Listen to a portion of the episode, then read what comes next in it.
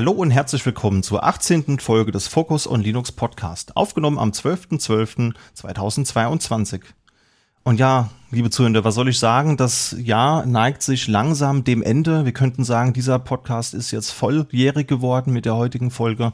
Und es gibt ja, zwölf Monate, auf die wir zurückblicken können und wollen heute mal so ein bisschen die, die News und alles andere, was so im Linux- und Open Source-Bereich dieses Jahr so los war, zusammenfassen. Deswegen auch der Hashtag dieser Folge Linux Wrapped und das Ganze mache ich natürlich nicht alleine, sondern ich habe zwei Gäste eingeladen und das ist niemand Geringeres als der Michael Kleinhens. Ja, hallo, hier ist Michael.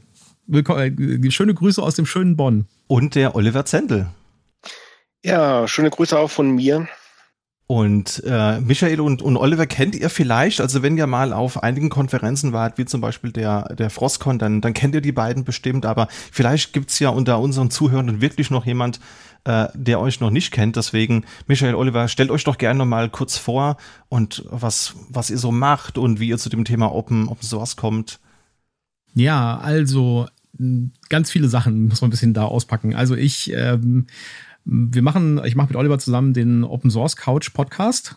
Unter anderem, ich mache noch einen weiteren Podcast, Tabula Ludo, da geht es um Brettspiele, aber das ist jetzt äh, off-topic sozusagen. Und wir machen das jetzt schon seit knapp anderthalb Jahren und wir beleuchten da äh, so ein bisschen mehr die Politik von Open Source und machen das unregelmäßig und haben auch Gäste und erzählen dann ein bisschen was über die aktuellen Entwicklungen und insbesondere halt äh, Kultur, Politik und sowas von Open Source. Wie kommen wir da überhaupt hin? Äh, Olli und ich, da kann Olli gleich vielleicht auch noch was zu sagen. Wir haben vor Urzeiten mal den Linux-Tag gegründet, also den Original Linux-Tag in Kaiserslautern war das damals noch in der, in der Universität der dann auch deutlich größer geworden ist irgendwann und äh, dann am Ende irgendwie auch an die 20.000 Besucher hatte.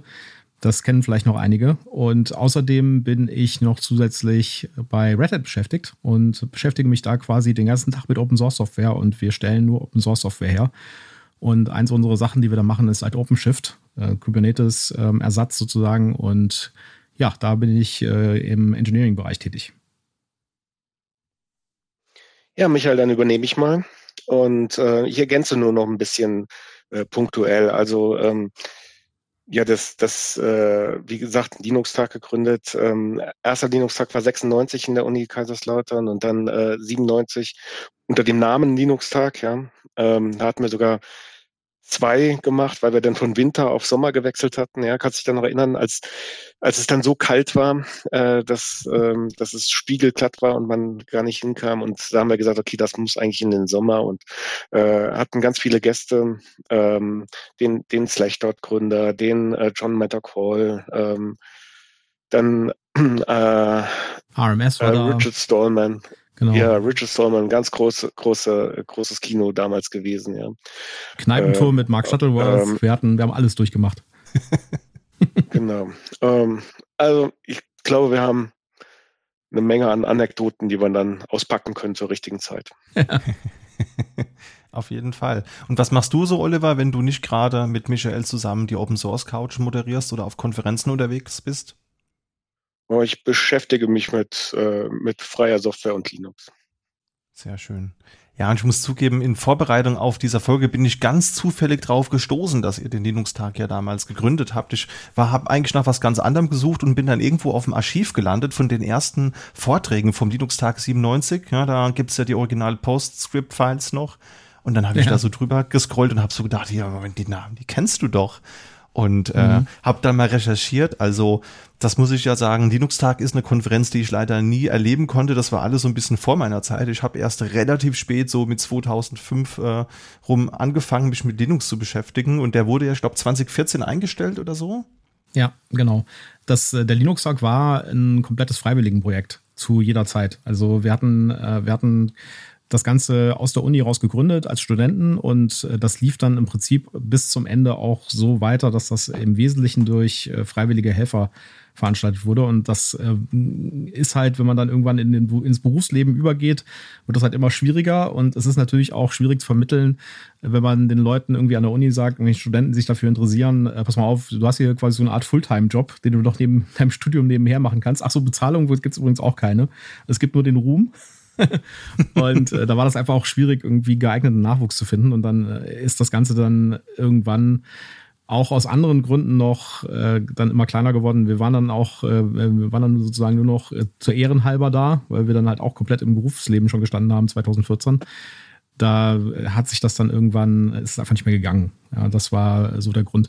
Anderer Grund ist sicherlich auch, dass solche lösungsorientierten Messen einen größeren Auftrieb gekriegt haben und eher so Messen, die oder Konferenzen, die sich mit allgemeinen Themen beschäftigt haben, auch nicht mehr so das große Publikum gezogen haben. Ja, also äh, selber Grund, warum es zum Beispiel keine CeBIT mehr gibt. Ja, man geht halt nicht mehr auf eine Messe, weil man äh, irgendwie was mit Computern sucht, ja, sondern man geht auf irgendeine Messe oder Konferenz, weil man eine bestimmte Lösung für irgendein bestimmtes Problem sucht. Also ein Spartenlösungsproblem zum Beispiel.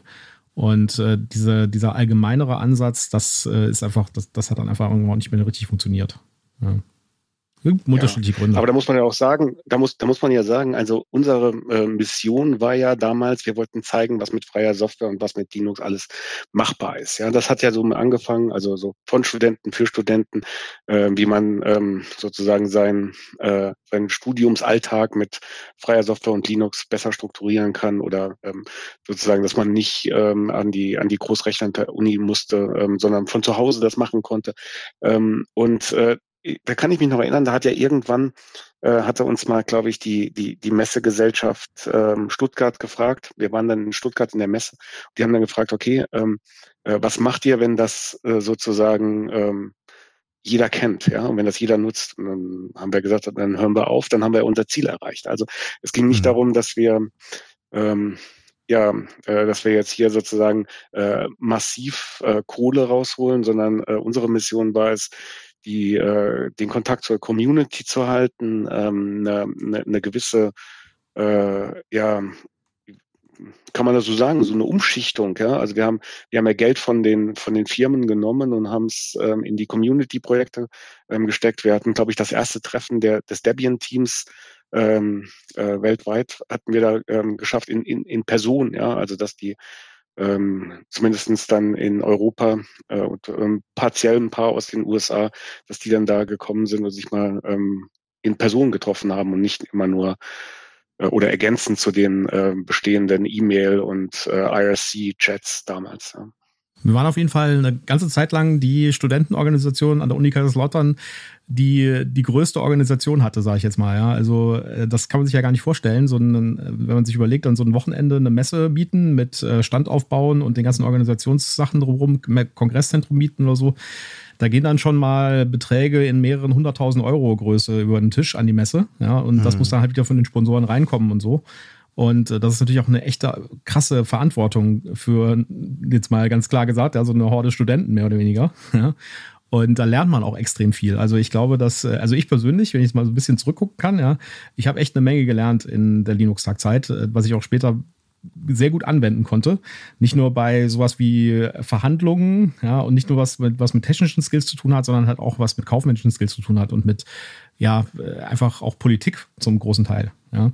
Und äh, mhm. ich kann tatsächlich sagen, dass ähm, alle meine Jobs, die ich bis jetzt hatte, ja, äh, sind in irgendeiner Art und Weise durch den Linux-Hack gekommen. Also die Leute, die, die mich dann zu bestimmten Firmen geholt haben, jetzt auch zu Red Hat zum Beispiel, die habe ich alle über den Linux-Hack kennengelernt. Ja, die, waren, äh, die waren mal Sponsoren von uns bei einer ganz anderen Firma und jetzt sitzen die dann halt irgendwo anders und dann hat man halt diese Verbindung, diese Kontakte irgendwie aufgebaut und mhm. äh, dann äh, hat man diese halt fürs Leben, mehr oder weniger. Und das war mhm. eine echt coole Sache, muss man einfach sagen. Ja, aber äh, was man natürlich auch noch ähm, äh, berücksichtigen muss, also der, der Linux-Tag ist ja nicht von Michael und mir alleine gemacht worden. Es war ein Riesenteam und ähm, wir waren auch ähm, ein ziemlich verschworener Haufen. Also wir hatten ein, ein Kernteam, die in Kaiserslautern saßen. Das waren so äh, 10, 15 Leute.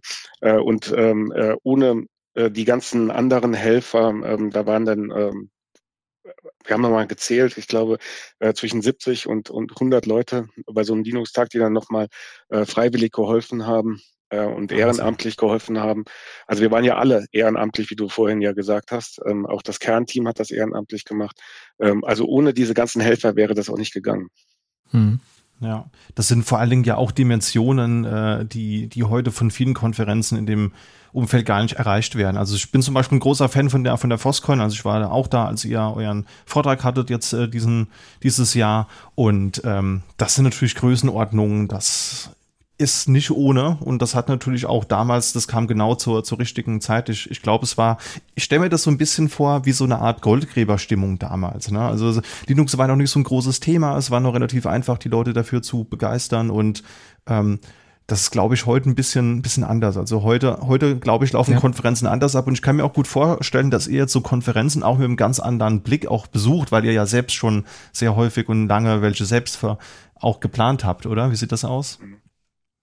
Also da, da muss man erstmal sagen, also die, ähm, die ganzen anderen Konferenzen, die es äh, gibt, haben wir jetzt nie als Konkurrenz gesehen oder sowas, weil bringt ja alles einen äh, Beitrag für das äh, Promotion und für die für die Erfolgsgeschichte von freier Software und Linux. Und ähm, die Organisatorinnen und Organisatoren von der Frostcon beispielsweise machen einen Riesenjob, ja, muss man ja auch mal so sagen. Ja, auch die absolut. machen das in ihrer Freizeit und die machen das mit sehr viel Herzblut. Äh, und das, was da rauskommt jedes Jahr, ist äh, unglaubliche Leistung und es macht immer wieder Spaß, dahin zu gehen und sich das Ganze anzuschauen. Und, ähm, und ähm, ja, also wie, wie, gesagt, wenn man, wenn man dann da draußen das, äh, das dann hört und, äh, und mal richtig Lust hat, äh, das dann auch nochmal ähm, so äh, live zu sehen, dann, dann äh, sucht euch eine, entweder eine regionale ähm, oder, oder eine etwas größere überregionale äh, Veranstaltung raus und, äh, und besucht äh, diese dann, weil das ist dann der Lohn für diejenigen, die dann ein ganzes Jahr äh, viel Arbeit investiert haben und die, äh, ja, da, da bringt man dann einen, ein Lächeln in das Gesicht, wenn dann, wenn es dann erfolgreich dann war. Ja. Eine kleine Einschränkung, Olli. Wir hatten eine, eine, eine, eine Veranstaltung, die haben wir als Konkurrenz gesehen, nämlich die Linux World Expo. Das war eine durch kommerzielle, eine durch und durch kommerzielle Veranstaltung von einem Verlag, einem richtig großen Verlag, IDG. Und äh, die kamen damals, das muss irgendwie 2001 oder sowas gewesen sein, kamen die auf den deutschen Markt und haben sich tatsächlich mit uns getroffen, weil die wollten uns quasi kaufen. Und oh. Äh, haben dann gemerkt, oh, wir können die nicht kaufen, das ist ein EV. ja. Und dann äh, gab es ein, äh, da gab's ein Meeting äh, bei in der Uni Kaiserslautern mit den IDG-Leuten. Und da, in, zu dem Zeitpunkt war die Linux World Expo eine riesige Konferenz in den USA. Ja. Und äh, wir waren halt die, quasi das europäische, die europäische, das europäische Gegenstück davon. Und äh, dann sagten die da in diesem Meeting tatsächlich solche Sachen wie, ja, wir müssen erstmal hier eine Marktbereinigung durchführen. Ja, und wow. wir waren so, äh, okay. Okay, nett. Ja, hat, dann, hat dann am Ende damit geendet, dass sie irgendwie zweimal gelaufen ist, die Linux World Expo, und dann gab es sie nicht mehr. Ja, und den Linux-Tag gab es weiter. Oh, ja, ja, das sind da, halt so Sachen, die nimmt man halt als Erfahrung mit sozusagen, ja. Absolut, ja. ja aber das, das lag auch daran, dass wir jetzt keine, keine Gewinnvorgaben hatten oder sowas, ja. Also, äh, also wir haben das natürlich schon gemerkt, dass dann, äh, dass dann natürlich auch ein bisschen die Einnahmen runtergegangen sind, aber im Großen und Ganzen war unser Ziel immer, äh, eine schwarze Null dazu haben, ja, und mhm. ähm, äh, möglichst viel äh, Budget zu haben, um äh, eben Community-Veranstaltungen zu machen und so weiter, ja. Ja, und dann, und dann also, gab es ja noch die Geschichte mit SCO. Ich weiß nicht, ob ihr das äh, schon gehört habt oder das mitbekommen habt. Äh, es gab ja damals diese Geschichte mit äh, SCO, die behauptet haben, dass ihnen Teile des Linux-Kernels gehören. Die Geschichte läuft ja sogar noch bis heute. Also es gibt immer noch so ein paar anhängige ja. Gerichtsverfahren Verfahren zwischen äh, SCO oder dem Resten von SCO und IBM. Und wir hatten damals eine Eins, weil wir waren ja auch relativ stark in halt, wir, wir waren ja nicht nur jemand, der Messen durchführt, sondern wir waren ja quasi Teil der Community, ja, Teil der Open Source Community. Und wir hatten halt auch dann entsprechende Ressourcen, nicht nur, dass wir halt auch dann auch die finanziellen Ressourcen hatten, um sowas zu machen, sondern wir hatten halt auch Anwälte und so weiter, weil wir für die ganzen Verträge und sowas mussten wir sowieso Anwälte haben und so. Also haben wir die einfach mal mit einer einstweiligen Verfügung überzogen gesagt, wir dürfen das hier nicht sagen, ohne dass sie Beweise liefern. Und das hat auch gut geklappt und wir hatten diese einstweilige Verfügung und die haben dagegen verstoßen und mussten uns dann irgendwie, ich glaube, wie viel waren es, Olli? 10.000 Euro oder sowas äh, Strafe zahlen? Äh, Andersatz oder so? Also, also ich glaube, 10.000 10 Euro waren es. Ähm, ähm, die haben wir dann in eine coole, genau, die haben wir dann in genau. so eine coole Party gesteckt mit den Open Source Projekten. ja.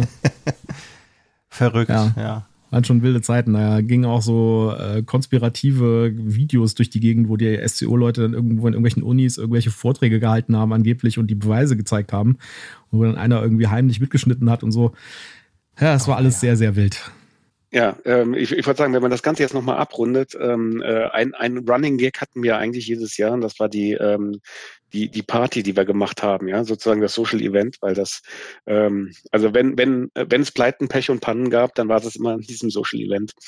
ähm, das, das liegt aber auch daran, dass, äh, dass wir natürlich immer so einen Spagat haben wollten von einer bezahlbaren ähm, äh, Party sozusagen, weil wir wollten ja auch die, äh, die, die freien Projekte hier sponsern und so weiter. Und wenn man dann sieht, welche, äh, welche Preise aufgerufen werden von den äh, Locations und von dem Catering äh, und, und so weiter, dann äh, musste man da immer ziemlich viele Kompromisse machen. Und äh, da haben wir sehr viel experimentiert und da ist es dann von Jahr zu Jahr äh, immer sind wir zwar besser geworden von dem, was im Jahr zuvor äh, schiefgelaufen ist, äh, aber äh, so, so richtig perfekt haben wir das, glaube ich, nur am ersten oder zweiten Mal hingekriegt. Äh, naja, also mit, äh, mit einem riesen mit einem riesen äh, Sponsoring sozusagen. Ja, also ich sag mal so. Ich glaub, beim ersten Mal haben wir 30.000 Mark draufgelegt. Ja, ja also finanziell war das immer ein Desaster, diese, diese Partys. Äh, aber auf der anderen Seite stimmungsmäßig waren die eigentlich immer gut. Ich meine, ich erinnere noch an die, äh, an, an die Ausgabe, wo Eric S. Raymond auf die Bühne gesprungen ist und mit unserer Liveband angefangen hat, Musik zu machen. Ja, das ist mhm. halt auch, sind halt so, so einmalige Erlebnisse. Mhm. Ja. Ja, das sind, glaube ich, echt spannende Geschichten. Vielleicht finden wir da auch nochmal äh, Zeit, da drüber zu, zu reden. Wenn ich heute mal so einen Blick auf unsere Agenda werfe, glaube ich, dass das heute vielleicht nicht ganz passt. Aber ich freue mich auf jeden Fall sehr, dass ihr äh, mit dabei seid und freue mich auch sehr, mit euch das vergangene Jahr gleich zu besprechen. Vielleicht gucken wir kurz mal so, was so die Themenauswahl hergibt. Also wir könnten jetzt natürlich acht, neun Stunden über das vergangene Jahr sprechen, aber ich glaube, das würde sich vermutlich keiner anhören wollen. Ähm, wir versuchen jetzt in den nächsten circa zwei Stunden mal ein bisschen darüber zu sprechen, was es so aus der, aus der Politik und aus der Firmenwelt ähm, in der Open Source Ecke so Neues gibt oder gab dieses Jahr. Dann haben wir noch die ein oder anderen Highlights in puncto Distribution. Da haben wir mal zusammengefasst, was sich denn da eigentlich so getan hat. Also die einzelnen Versionen, die da neu rausgekommen sind. Wir gehen da natürlich nicht auf technische Details ein. Das könnt ihr alles in den vorherigen News-Updates nachhören. Aber einfach mal so ein bisschen zusammengefasst, was so dieses Jahr an neuen Versionen erschienen ist. Und dieses Jahr war auch gefühlt wieder ein großes Jahr der Jubiläen. Da können wir auch nochmal auflisten, was es so Neues gibt und vielleicht auch über das eine oder andere reden. Und später schauen wir mal so, was die typischen Fuck-up-Momente dieses Jahr waren, bevor wir darüber sprechen, was eure persönlichen Highlights waren. Und dann natürlich wie gewohnt mit dem Tooltip des Jahres quasi diese Folge dann auch abschließen. Wie der Hashtag der Folge ja schon sagt, Linux Wrapped, wir versuchen einfach so das ganze Jahr so weit wie es geht mal zusammenzufassen. Und vielleicht beginnen wir einfach mal mit so ein paar Schlagzeilen aus der Politik oder aus dem Firmen äh. Und eine Schlagzeile, die ich sehr interessant fand, war Linotronics, ja, die Firma, die im deutschsprachigen Raum sehr viel für die Linux-Kernel-Entwicklung äh, tut, die wurde von Intel aufgekauft. Ja, für mich kam das ein bisschen über, überraschend. Äh, wie steht ihr zu dem, zu dem Thema? Wie habt ihr die News aufgenommen damals? Ist das für euch was, was Gutes, was, was Positives gewesen? Also ich bin mittlerweile so ein bisschen vom Kernel weg, sage ich jetzt mal. Mhm. Äh, die, die, Zeiten, wo ich jeden Tag einen neuen Kernel gebaut habe, sind irgendwie vorbei. Also ich habe das schon wahrgenommen. Und äh, ich weiß auch, dass das bei uns äh, zum Beispiel intern bei Red Hat ein bisschen ein Thema war. Aber äh, ich glaube nicht, dass es irgendwie in die negative oder in die positive Richtung ging. Es war eher so, ja, okay. Ähm, die Linux-Kernel-Entwickler werden halt irgendwie so ein bisschen konzentriert. Mhm. Ich weiß jetzt nicht genau, ob es gut ist, dass Intel die ausgerechnet gekauft hat.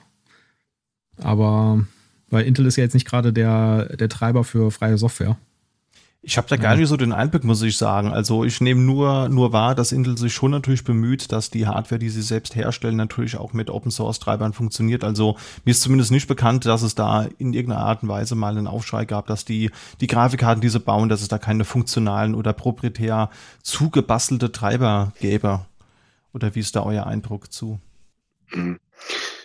Also das ist ja vielleicht mal der zweite Schritt. Ähm, also wenn man jetzt nochmal erstmal nur über den Verkauf redet, ähm, da ist es natürlich ein bisschen schwierig, weil da ist man nicht dabei. Also man mhm. kennt nicht die Gründe, man kennt nicht die Rahmenbedingungen und man ähm, also jedenfalls sind wir ja relativ außenstehend und ähm, deswegen ist es äh, schwierig jetzt dazu sagen, das ist gut oder schlecht. Aber man hat ja zumindestens nicht ähm, äh, eine große Abstimmung mit den Füßen wahrgenommen, dass die jetzt sagen, okay, äh, ich, ich gehe. Also ich meine, äh, das sind ja alles keine Leibeigenen, sondern das sind ja Angestellte. äh, bei, der, bei der Firma und wenn's, wenn, wenn man nicht bei Intel arbeiten möchte, dann, ähm, dann äh, kann man auch, äh, ja, ist man ja frei, was anderes zu suchen. Aber ich glaube, ähm, äh, so, so große Firmen kaufen ja vor allem dann die Köpfe da auch. Ja? Also äh, da geht es eben darum, dass man äh, die, das, das Know-how, was dann da gebündelt ist, dass man das dann en bloc bekommt und ähm, ähm, das wäre zumindest eine, eine Hypothese äh, von mir, die, ja, die man dann so Grunde legen könnte äh, für so eine Übernahme. Also ich halte das nicht per se für schlecht. Ja. Ähm, es gab auch Firmenübernahmen, da hat man das gekauft und dann einfach äh, abgewickelt sozusagen. Das glaube ich hier nicht. Ja, also ich glaube auch, dass, äh, also ich meine, heutzutage werden Firmen gekauft im Wesentlichen für die Mitarbeiter oder wenn es nicht für die Mitarbeiter ist, dann für die Kunden. Also ja. die, die Zeit, glaube ich, wo Firmen wirklich wegen Technologie gekauft werden, sind für die meisten Firmen, glaube ich, vorbei. Und äh, insbesondere ist ein ganz großer Grund immer die Mitarbeiter. Und ich glaube, dass beim Linux-Kernel-Bereich insbesondere hast du ja so Spezialwissen in den Leuten drin. Äh, das sind ja hochspezialisierte Entwickler.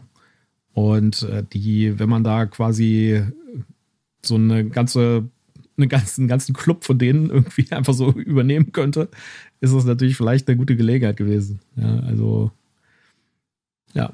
Ja, aber ja. wenn du da, also wenn du da nicht ähm, sozusagen die Linie weiterführst oder wenn du das nicht äh, im Sinne der Mitarbeiter machst, dann äh, sind die auch ganz schnell weg, weil das ist ja jetzt, ja. wenn die hochspezialisiert sind, ist es ja jetzt nicht so, dass die nicht irgendwo anders auch einen Job finden würden. Also ich bin da äh, erstmal, sage ich mal, verhalten optimistisch, dass das äh, also das ist, wird nicht schlecht sein und äh, das wird jetzt auch nicht ähm, wird ja. jetzt auch nicht äh, neue Türen aufmachen, sage ich jetzt mal so, sondern das wird jetzt einfach wahrscheinlich Kontinuität da reinbringen. Man muss natürlich bei solchen Sachen auch immer überlegen, ne, die äh, im Open Source Bereich übernimmt man ja quasi Firmen, die kein Intellectual Property haben. Ja, das heißt, äh, da, da, das ist ja dasselbe. Also ich meine, ich habe jetzt hier von der aus der Red Hat Perspektive ein, ein, paar Übernahmen hier schon live miterlebt und insbesondere unsere eigene auch durch IBM. Und äh, die, die Firmen werden halt nicht wegen dem Intellectual Property gekauft, weil die haben keins. Das ist Open Source Software, die ist frei und die bleibt auch frei. Und mhm. die kaufen die wegen den Leuten und wegen der Kultur. Und dann ist das natürlich, wie Olli schon sagte, ein wichtiger Aspekt, dass man diese Kultur natürlich auch mit wie ein zartes Pflänzchen, Pflänzchen quasi pflegen muss. Und äh, ich sag mal so, wenn äh, Intel ist bestimmt kein, also Intel ist nicht blöd. Intel ist, äh, wäre nicht so groß geworden, wenn sie blöd wären die wissen schon ganz genau, was sie da machen. Und äh, dasselbe gilt auch, also als IBM Red Hat übernommen hat, äh, ich glaube, wir hatten, wir haben wirklich da einen guten Partner, der da äh, auch das Ganze so anfasst und hegt und pflegt, dass die Leute halt nicht weglaufen. Ja. ja. Ich denke auch, da müsste man noch mal, wir haben ja letztes Jahr im Focus und DevOps Podcast zu dem 30-jährigen Linux-Jubiläum hatten wir den Thomas Gleixen auch mal hier im Podcast gehabt der uns ein bisschen was über die Kernentwicklung erzählt hat. Der ist ja vor allen Dingen auch im Realtime ähm, Umfeld sehr aktiv, ist da ja auch einer der treibenden äh, Köpfe hinter dem ganzen Thema. Den müssen wir vielleicht einfach noch mal befragen, weil das Arbeitsumfeld, das er damals beschrieben hat, war natürlich auch ein sehr angenehmes, sehr lockeres Miteinander und auch immer einen kurzen Draht zu den einzelnen Herstellern. Und ich glaube, es mhm. wäre jetzt auch wirklich nicht im Interesse von äh, Intel, das aktiv zu unterbinden, ja, weil man sich ja die Leute einkauft, wie du das so schön gesagt hast. Und wenn du den Leuten das wegnimmst, indem sie gut sind, was, was sie zu dem gebracht hat, wo sie gerade sind, ist das, glaube ich, keine, keine sehr sinnvolle Vorgehensweise. Ja. Ja. Wo wir es gerade von Grafikkarten hatten, es gab doch auch diesen super großen Nvidia Quellcode Leak dieses Jahr und wenige Zeit später hat Nvidia dann auch äh, Teile des, des Treibers oder den Treiber unter der GPL freigegeben. Und ich weiß nicht, wie es euch geht, aber ich habe seitdem nicht mehr viel davon gehört und habe es auch nicht aktiv groß verfolgt. Wie steht ihr zu dem Thema? Ich habe noch nie verstanden, warum Treiber überhaupt Closed Source äh, sein müssen. Ja, also ja. Da, da, kommt ja immer das Argument äh, von den Herstellern, wir hatten das auch damals im Linux-Kontext ein paar Mal, ja, also da könnten die ja, die Konkurrenten könnten irgendwas Internes über unsere Produkte rausfinden. Halte ich für absoluten Quatsch. Ja, das, äh, ich glaube, da geht es eher so um, äh, auf der einen Seite haben wir schon immer so gemacht. Ja? Warum sollen wir das als, äh, als, als Quellcode freigeben? Weil haben wir noch nie so gemacht. Und auf der anderen Seite auch, glaube ich, der Ang die Angst vor erhöhtem Supportaufkommen, wenn die Leute da irgendwie anfangen rumzuwühlen drin, quasi. Das ist so der, der Denken, würde ich sagen. Aber insgesamt, also kann mir doch keiner erzählen, ernsthaft, ja, dass, äh, dass hier Konkurrenten von Nvidia in so einem absoluten Hightech-Bereich wie GPUs in irgendeiner Art und Weise irgendwelche neuen Erkenntnisse aus einem Quellcode von einem Treiber rausziehen könnten. Ja, ist doch ist doch Quatsch. Ja? ja. Also zumindest keine relevanten Erkenntnisse. Also ich habe das noch nie verstanden. Naja, Vielleicht hat sich da einfach mal der, der gesunde Menschenverstand Bahn gebrochen. Ja, und, und, und Michael, äh, wenn, wenn du so äh, tief da drin bist, dass du ähm, äh, die, diese ganzen Register und so weiter hier aus dem FF äh, hier ähm, verstehst und ähm, du bist der absolute Spezialist äh, für, für die Grafikkartenentwicklung, dann äh, dann ist doch ein, ein Kompilat ist doch nicht äh, eine, eine Hürde für, für dich, oder? Das also ich meine, ja. es gibt äh, es gibt ähm, äh, es gibt Disassembler und es, es, es gibt äh, Leute, die die die lesen dann den disassemblierten äh, Code äh, genauso schnell wie wie andere, äh, die nicht so versiert sind, eben äh, den, den kommentierten und den gut gepflegten und so weiter. Also das, das halte ich das ist aus meiner Sicht, wenn das nicht durch so einen Obfuscator durchgeflossen ist, und das glaube ich nicht, äh, ähm, was nicht, wenn das so, so, so ähm, treibernah ist, äh, dann, dann wird man da nicht viel, also ich bin jetzt kein, kein Treiberprogrammierer, ja, aber ich glaube, dass man da jetzt nicht so, so viel schützt. Ja, also ich meine, mittlerweile hat sich das ein bisschen alles ein bisschen aufgeweicht, ja. Aber geh mal so zehn Jahre zurück oder so, da war das ein echtes Problem für Linux-Maschinen Hardware zu kaufen. Wenn du dir ja. einen Scanner gekauft hast, ja, oder einen Drucker oder irgendein etwas, irgendwas anderes, was in irgendeine Tastatur und eine Maus hinausging, ja, hast du immer irgendwie erst gucken müssen, gibt es denn dafür einen Treiber? Gibt es für, diese, für dieses USB-Headset einen Treiber? Gibt es für dieses USB-Gadget einen Treiber? Und ganz oft hieß es halt, es gibt keinen Treiber dafür. Und es gibt halt nur einen frickligen Windows-Treiber für irgendeine Windows-Version, die schon veraltet ist und so. Also, es, äh, also ich meine, man muss das auch mal unter, der, unter dem Aspekt von, von Nachhaltigkeit sehen. Ja? Es gibt irgendwie super viele Geräte, die man einfach heute nicht mehr benutzen kann, weil es einfach keine aktuellen Treiber dafür gibt, weil die halt nie als, äh, als freie Software da waren. Also ich finde, Closed-Source-Treiber sind einfach die Pest, muss ich ganz klar sagen. Ja, das ja. ist da muss sich einfach jeder Hersteller irgendwie mal am Riemen reißen und sagen, egal was wir damit machen, egal ob wir es supporten oder nicht, wir legen irgendwo einen ZIP-File hin mit dem Quellcode dafür. Weil, also ich, ja, also ich kann das nicht so richtig nachvollziehen. Das, die Hersteller müssen auch ein Interesse daran haben, dass ihre Geräte, obwohl, nee, sie haben eigentlich kein Interesse daran, dass ihre Geräte lang genutzt werden. Die wollen, dass du ständig was Neues kaufst. Okay, ja. ich verstehe es doch. Ja, aber wenn, wenn du dir das anschaust, ähm, äh, zum Beispiel diese ganzen äh, Android-Mods, ja, die wären viel einfacher, wenn man die ganzen äh, Quelltexte hätten und wenn die nicht diese Binary-Plops da äh, irgendwie ja. da, da, da rein äh, dengeln müssen, äh, also mit einem großen Amboss draufhauen, äh, bis das Ding irgendwie läuft und ähm, dann ist da irgend, dann bist du auf, auf die Kernel-Version irgendwie festgelegt, weil wenn du die neuer machst, dann funktioniert es mit den alten nicht mehr. Also das, das ist ein, ein richtiger Schmerz im Rücken, ja, die ganze Zeit ähm, und die sind einfach nur deshalb, weil weil man eben nicht die, ähm, ja, weil man nicht die ganzen äh, Quelltexte für die Treiber hat. Ja. Das heißt aber nicht auf der anderen Seite, wenn du die Quelltexte hast, dass es dann einfach ist, ja. Hm. Ähm, aber es ist deutlich, also für die, die es können, ja, ist es deutlich einfacher, als wenn du, wenn du nur die Binary Plops hast. Ja. Ja. Ja, gut, ich denke, ähm, was, was mich an der Sache auch so ein bisschen stört, ist, dass es ja maßgeblich so war, dass halt eben Quellcode freigegeben wurde, aber halt eben auch einfach andere Funktionalität dann halt einfach wieder ausgelagert wurde. Ja, also es gab ja diese Auftrennung dann in Firmware und Userland und ähm, von daher war das für mich jetzt, ich will es jetzt nicht Greenwashing nennen, aber es klang bedeutend optimistischer, als es schlussendlich eigentlich war. Zumindest ja. war das meine Wahrnehmung. Und ich würde mir aber erhoffen, dass man dann doch mittelfristig da ein bisschen mehr dran arbeitet oder vielleicht auch einfach andere Projekte davon profitieren können, wie der quelloffene Novio-Treiber beispielsweise. Ja, der ist ja auch für viele Grafikkarten eine Option, hat natürlich Features, die nicht funktionieren, Performance ist nicht so gut, wie sie sein könnte. Und es wäre natürlich gut, wenn das auch diesem Projekt dann zugute käme. Aber da müssen wir uns, glaube ich, einfach noch ein bisschen gedulden. Ja, insgesamt glaube ich aber auch, dass, äh, dass Treiber in dem klassischen Sinn von Hardware-Treibern auch so ein bisschen an Bedeutung verloren haben, weil mittlerweile geht es ja eher immer um, äh, ist eine Netzwerk-API dokumentiert für irgendwelche, äh, zum Beispiel irgendwelche ähm, Kameras oder für irgendwelche Wassersensoren oder so.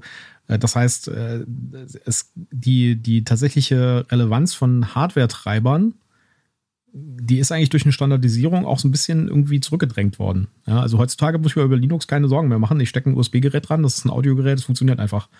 Ja, und ein Drucker genau das gleiche. Und äh, auf der anderen Seite geht die, äh, geht durch diese, ich, äh, ich weiß nicht, ob man das eine Microservice Gerätestruktur nennen könnte oder sowas, ja, aber man redet viel mehr davon, kann ich mein Netzwerk Drucker irgendwie hier dran anschließen oder darüber steuern, kann ich meinen Wireless, äh, keine Ahnung, äh, Überwachungskamerateil irgendwie benutzen von meinen Geräten aus als tatsächliche Hardware, die ich in meinen Rechner reinstecke. Also auch diese, diese Zeit, wo man irgendwie so einen Desktop-PC zu Hause stehen hatte, mit irgendwie Steckkarten und so, ist ja eigentlich auch für die meisten Leute, würde ich sagen, vorbei. Also die meisten Leute, würde ich sagen, haben heute ein Notebook zu Hause, da wird nie was ausgetauscht, oder ein Tablet zu Hause, da wird nie was ausgetauscht. Ja. ja. Ja, die Zeiten ändern sich halt, ne? Auf der anderen Seite hast du äh, eben auch äh, regulatorische Einschränkungen, muss man ja auch sehen, ja. Mhm. Also nimm, nimm beispielsweise WLAN-Treiber ähm, äh, oder so etwas. Äh, da kann ich mir vorstellen, dass manche äh, Hersteller ähm, äh, Skrupel haben, oder nee, Skrupel nicht an, also Bedenken haben, äh, dass das Ganze hier ähm, als als freie ähm, Software-Treiber rauszugeben, weil weil du dann ähm, beispielsweise durch Modifikation der ähm, der, der Radiosender dann ähm, einen nicht konformen Betrieb ähm, äh, machen könnte. Und ähm, ähm, also mein, meine Einschätzung, ich bin kein Jurist, wäre ja, äh, da ist derjenige, der es dann modifiziert hat, ähm, äh, sozusagen dann dafür verantwortlich. Aber äh, da bin ich mir jetzt nicht so sicher, wie das Ganze denn aussieht. Naja, also das, ja, das kennen, das ist auch ein Grund, der immer gern genannt, genannt wird, gerade bei so funkenden Gadgets, ja. Aber auf der anderen Seite, ich habe ja mal Elektrotechnik studiert. Das, äh, die Modifikation von solchen Geräten auf der elektrischen Ebene ist mehr oder weniger entweder genauso einfach oder einfacher als auf der Software-Ebene. Und äh, wenn du irgendwie es drauf anlegst, mit genug Wissen irgendwie hier Chaos im Funknetz anzustellen, kannst du das auch so machen. Das ist also, äh, wie du schon sagst, das wird die Verantwortung von demjenigen sein, der das anstellt. Ja, nicht, dass der jetzt der Quellcode oder die Schaltpläne offen sind. Ja. Also, ja. Nichtsdestotrotz finde ich, muss man, muss man festhalten, dass das ganze Grafikkartenthema leider unter Linux immer noch ein relativ leidiges ist. Also ich habe das auch gemerkt, ich habe hier ein äh, vier Jahre altes Arbeitsgerät mit einer Nvidia äh, CAD-Karte drin und äh, was soll ich euch sagen? Es macht einen großen Unterschied, ob ich den proprietären Treiber unter Fedora benutze oder ob ich ihn unter Pop OS benutze. Und es macht immer noch einen großen Unterschied, ob ich äh, gerne sechs Stunden Akkulaufzeit haben möchte, dann deaktiviere ich die Grafikkarte in meinem BIOS oder mh, hm, ob ich halt ein glühendes Stück Metall in meiner Hand haben will, wenn ich animierte mhm. GIFs in Teams abspiele, dann aktiviere ich die Grafikkarte eben im, im BIOS. Und das ist halt echt schade. Also äh, ich kenne sehr viele Leute auch in diesem ganzen Linux-User-Umfeld, die halt nach wie vor komplett auf AMD eben setzen. Da hast du dann halt eben mal die Nachteile, wenn du jetzt auch gerne mal ein bisschen auf der GPU Dinge berechnen möchtest, weil du beispielsweise Podcasts äh, transkribieren lassen möchtest, dann gibt es da eine tolle Software für, die geht aber leider nur mit der, mit der CUDA Engine. Die gibt's halt eben erstmal primär für Nvidia-Karten. Also das ist leider immer noch ein leidiges Thema. Es ist in vielerlei Hinsicht besser geworden, aber es gibt da immer noch Dinge, die unschöner sind, als sie es eigentlich sein müssten im Jahr 2022, wie ich finde. Ich frage mich ja, ob äh, das, die, die, der Gaming-Sektor da auch einen Einfluss drauf hatte. Ich meine, es gibt ja jetzt das Steam Deck, was unter mhm. Linux läuft. Und äh, ich glaube, das hat auch einen, ähm, bin ich nicht hundertprozentig sicher, ich glaube, das hat einen Nvidia-Chip. Äh, eine Nvidia GPU. Nee, ist ein AMD Zen 2 APU okay. mit, ähm, ich weiß es nicht welcher Chip, aber ähm, auf, auf jeden Fall eine recht interessante SoC-Kombination, die sie da haben. Natürlich kein Hochleistungschip, aber auch kein ähm, Low-End, also so Mittel, Mittelklasse, irgendwas in der, in der Art, wenn ich mich recht ja. entsinne.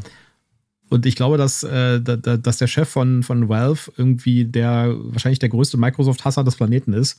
er hat, glaube ich, diese ganze Grafikkartengeschichte unter Linux auch deutlich vorangebracht. Ja, ja. total.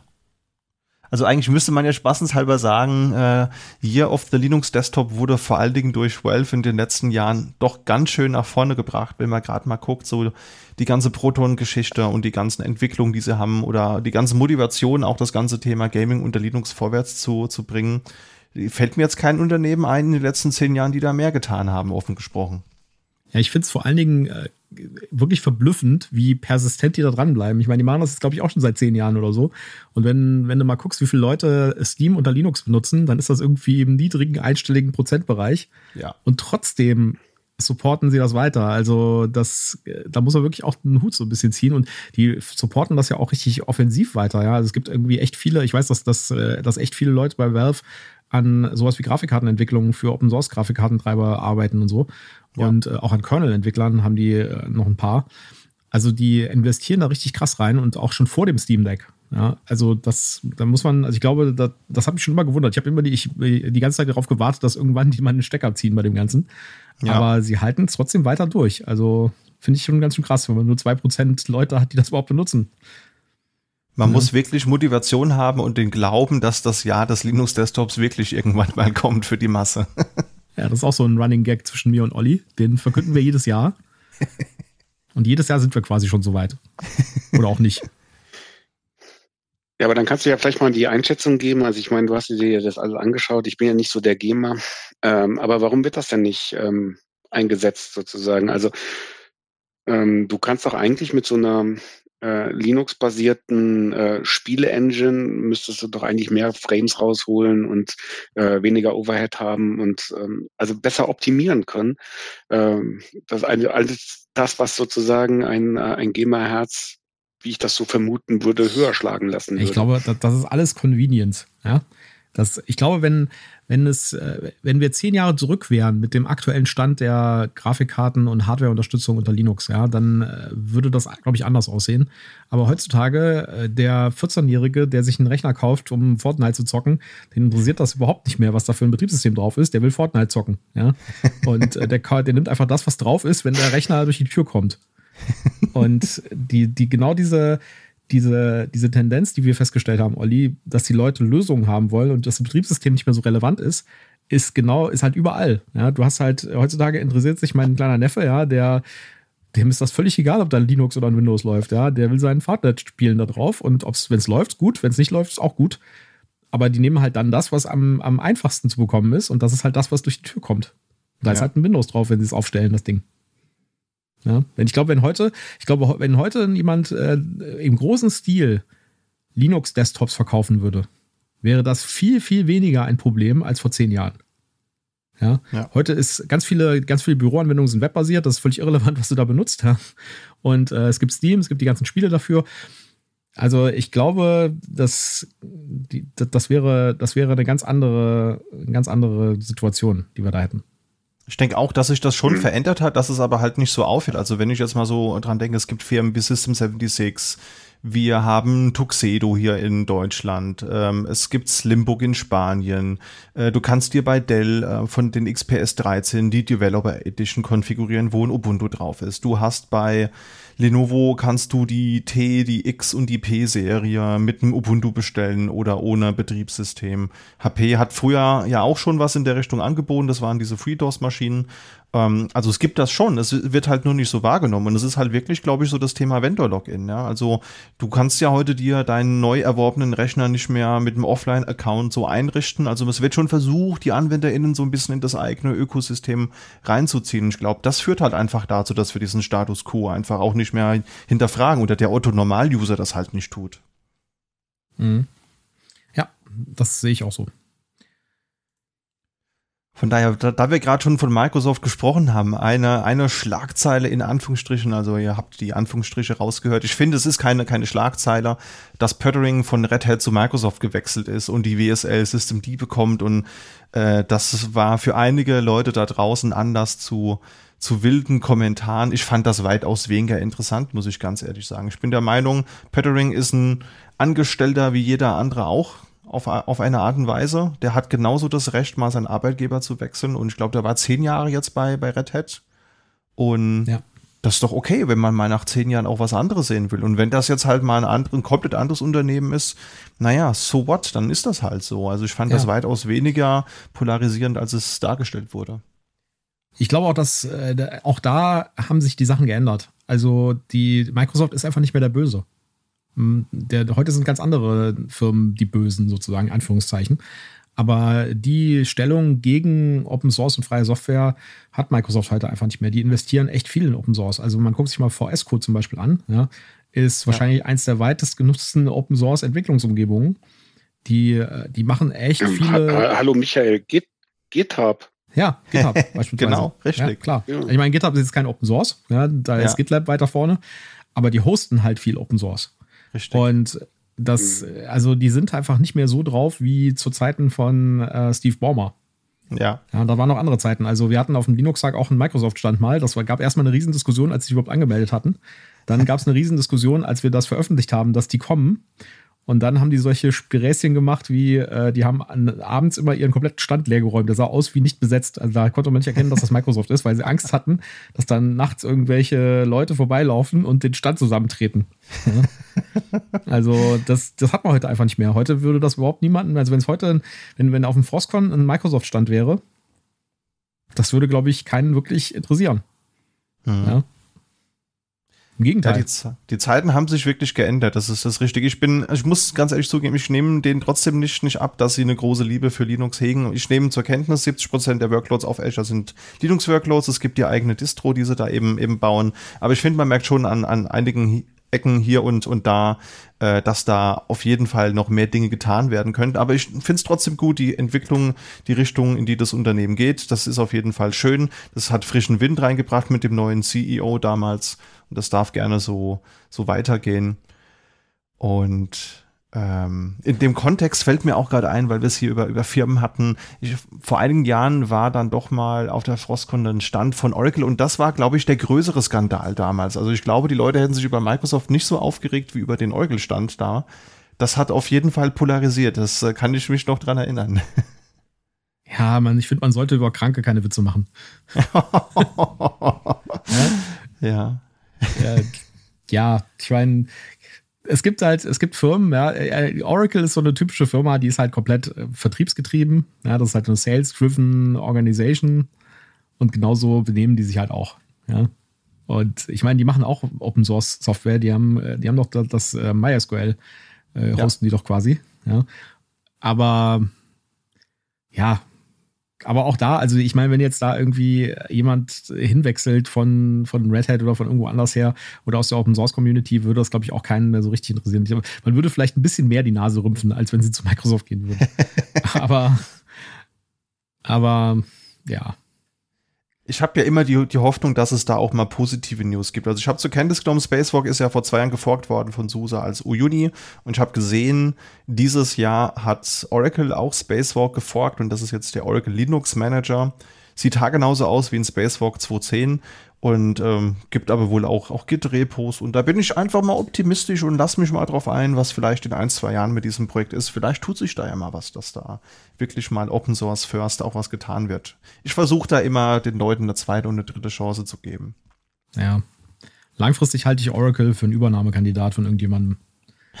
Weil die haben einfach so ein, also meiner, aus meiner Sicht haben die so ein, jetzt nicht im Detail, aber ein übergreifend sterbendes Geschäftsmodell. Hm. Und das ich glaube, die werden irgendwann fusionieren mit irgendwas anderem in naher Zukunft. Naja. Gut möglich. Wir, wir werden hier mal so ein, so ein Reminder-Mark setzen und wir unterhalten uns in fünf oder zehn Jahren nochmal, Michael, und mal gucken, ja. was dann eingetreten ist. ja. Wo wir es gerade von feindlicher Übernahme haben, in dem Kontext war ja auch relativ polarisierend äh, das Plugin I Don't Care About Cookies, was sehr viele Anwender eben genutzt haben, wurde von ausgerechnet von Avast über, übernommen und das sorgte auch für viel Aufschreie im, im Internet. Habt, habt ihr das Plugin benutzt? Ist euch das bekannt oder habt ihr es selbst auch mal weiterempfohlen? Wie steht ihr zu dem Thema? Das ist aber nicht das Plugin, was die Cookie-Banner wegklickt, oder? Doch, genau das. I don't care about ah. cookies oder ID-CAC. Genau das. War das nicht von irgendeiner Verbraucherzentrale oder sowas? Oder gibt es da ein weiteres Plugin, was von der Verbraucherzentrale ist, was so ähnliche Sachen macht? Ist eine gute Frage. Ich kenne das als Eigenentwicklung von einem Entwickler, glaube ich, der das dann halt eine Zeit lang gepflegt hat. Und ja, irgendwann kam dann halt das Angebot und da hat er dann halt gesagt, das war mhm. so gut, da konnte ich nicht ablehnen. Ähm, so habe ich es zumindest wahrgenommen. Also ich habe das von dem, von dem Plugin immer, immer gehört. Ich habe das nie benutzt, großartig, muss ich zugeben. Ähm, aber ist natürlich für mich auch verständlich gewesen, dass die User das nicht so toll fanden. Ich finde genau. ja, da fehlt, da fehlt auch so ein bisschen was an politischer Initiative, finde ich. Weil man sollte eigentlich diese Cookie-Banner einfach auf der politischen Ebene wieder abschaffen. Weil ja. das, also, ich meine, ich glaube, da sind wir uns alle einig, dass das eine richtige Kackidee war, von der EU, sowas einzuführen und äh, damit irgendwie äh, Millionen von Anwendern zu quälen.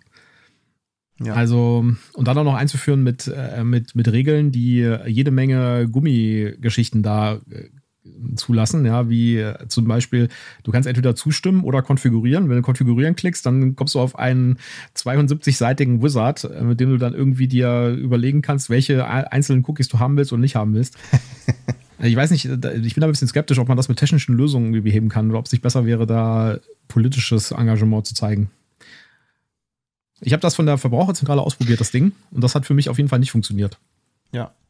Ja. Na gut, auf der anderen Seite, jetzt mal ganz ernsthaft, also ähm, ähm, ich, ich glaube, also man muss da Realist sein, ja. Also äh, es gibt Geschäftsmodelle, die basieren auf Werbung und äh, die, die auf Werbung basieren, die sind daran äh, interessiert, dich zu identifizieren. Wenn du da jedes Mal anonym äh, nicht identifizierbar bist, dann äh, verkaufen die halt, äh, da haben die schlechtere Profile, verkaufen äh, ihre äh, an ihre Kunden die, ähm, die die die Werbung halt schlechter und so weiter und so fort. Und ich glaube, das ist das das, das größere Problem. Solange das da ist ähm, und der technische Fortschritt einfach ähm, so so so krass ist, also äh, also äh, kenn, kennst du den? Ähm, da, da gibt es eine eine HTTP HTTPS Extension. Äh, da kannst du für bestimmte ähm, äh, URLs kannst du da irgendwie sagen, ich will beim nächsten Mal gleich auf HTTPS redirected werden, ja, oder HTTP äh, will ich hier haben, weil und so weiter. Und wenn man wenn man das irgendwie äh, geschickt also das kannst du als, als, als Server machen, ja.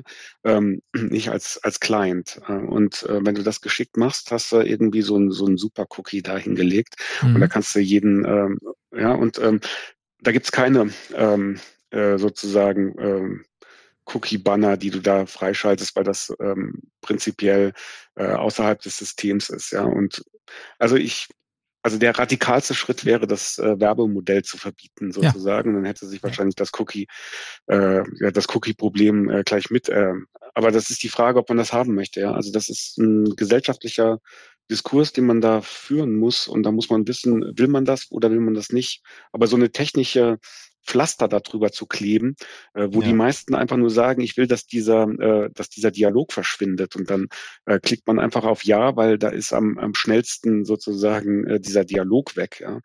Äh, wie Michael gesagt hat, wenn man dann äh, auf, äh, auf, auf Nein klickt, gehen dann ganze Webseiten dann manchmal nicht so, wie man sich das vorstellt. Und wenn man auf Anpassen äh, drauf drückt, äh, dann, dann muss man sich damit beschäftigen und so weiter. Und ich glaube, äh, mit dieser psychologischen Sache, dass man dann, dass die meisten sowieso auf Ja klicken, ist natürlich zu hinterfragen, ob das irgendeinen einen, einen Sinn hat, ja. In der Tat. Es gibt ja im Moment auf der EU-Ebene die Initiative, personalisierte Werbung zu verbieten. Und da kann ich nur sagen, das ist eine perfekt gute Idee. Weil ja, da werden dann ein paar Firmen dran zu knabbern haben, die genau sowas machen. Also Google, Facebook und sowas, ja, klar. Aber was damit für Probleme gelöst werden würden, ja, ist echt unüberschaubar. Dieser gesamte private Überwachungsapparat, der da aufgebaut wurde über Jahre von Google, Facebook und so weiter, über die endlos, über den endlos viel diskutiert wird und der endlos viele Probleme in ganz, ganz vielen Bereichen erzeugt, würde damit quasi auf einen Schlag überflüssig werden. Und ja. man hätte diese ganzen Sachen nicht mehr, hätte keine, man hätte nicht mehr diese Cookie-Seuche, man hätte nicht mehr irgendwie diese Tracking-Seuche, ähm, man hätte wahrscheinlich irgendwie einen großen Teil der, der, der, der Spam gekillt auf den ganzen sozialen Netzwerken. Also, ich glaube, damit würde sich eine, da würden sich eine Menge Probleme in Luft auflösen. Es würden natürlich eine Menge Probleme kommen, nur in halt in anderen Bereichen, wie zum Beispiel, wie kann Facebook weiterhin Profit machen. Aber ja, wer sich nicht anpasst, verliert halt. Und ich ähm, würde das echt begrüßen. Ich fürchte nur allerdings, dass, äh, ich meine, das ist existenzbedrohend für diese Firmen, dass die da den Himmel mit, äh, mit Lobbyisten schwärzen. Ja. Und dann, äh, und dann wird das einfach nicht passieren. Und obwohl jetzt natürlich letzte Woche gab es ja die Entscheidung, dass, äh, die, dass Facebook nicht mehr äh, Opt-out machen darf, sondern Opt-in machen muss für personalisierte Werbung, wo ich noch nicht so genau überblicken kann, was das jetzt genau bedeutet. Das ist ein relativ komplexes Thema. Und die Entscheidung ist auch noch nicht hundertprozentig begründet, aber das war auf jeden Fall schon mal ein Schritt in die richtige Richtung. Und vielleicht ist das auch so ein politisches Spiel von der EU, denen quasi so eine Art äh, Schuss von Bug jetzt zu setzen damit, um mal zu gucken, was dann passiert. Aber die Diskussion, dass man da personalisierte Werbung in, insgesamt abschaffen will in Europa, ist auf jeden Fall am Laufen. Ja. Ich denke, es gibt halt einfach Branchen, die haben einfach in der Vergangenheit schon mehrfach bewiesen, dass die einfach ganz strenge politische Regularien brauchen, weil die einfach nur ihre eigenen Interessen im, im Kopf haben und ganz perfide Möglichkeiten finden, immer zu ihrem Ziel zu kommen. Also gerade die Werbeindustrie, wenn wir mal das Internet vergleichen, das wir heute kennen, gemessen an dem, was ich damals irgendwie kennengelernt habe, als ich mit 2002 irgendwann den ersten äh, DSL-Anschluss hatte, das ist wirklich eine sehr, sehr unschöne Entwicklung, die es da gibt. Und wenn man auch sieht, gerade ähm, wie jetzt beispielsweise einige große Konzerne wie Meta mit dem ganzen Thema Jugendschutz umgehen. Da ist das Werbeinteresse steht im Vordergrund. Da ist es völlig egal, ob man Kleinkindern irgendwelche Dinge empfiehlt, die sie in dieses ganze perfide System reinziehen. Dark Pattern wurden wohlwissentlich so designt, dass man dazu geneigt ist, halt einfach auf Ja zu klicken. Und auch ich ertappe mich dabei. Also ich bin quasi vom Fach, ich beschäftige mich mit dem Thema und trotzdem, wenn ich schnell was recherchieren will und ich erstmal 15 äh, berechtigte äh, Dinge wegklicken muss, dann ist man manchmal auch schon geneigt, einfach auf Ja zu drücken. Aber genau das ist ja das, worauf das Ganze abzielt. Also man muss sich aktiv immer wieder motivieren, genau das Gegenteil zu, zu tun. Und da muss man einfach mit, mit Regularien rangehen, sonst, sonst wird das nichts. Da bin ich auch über, überzeugt von. Und ich finde, man, man sollte Lobbyismus einfach mal so nennen, wie es eigentlich wirklich ist. Denn es ist eigentlich, eigentlich ist es Korruption, ja. Und wir nennen das halt einfach nur anders. Von daher, ähm, bin ich da mal sehr gespannt, was die EU da eben auch erreichen kann. Ich finde, das ist eine gute Idee, personalisierte Werbung abzuschaffen und würde mir wünschen, dass das vorwärts getrieben wird.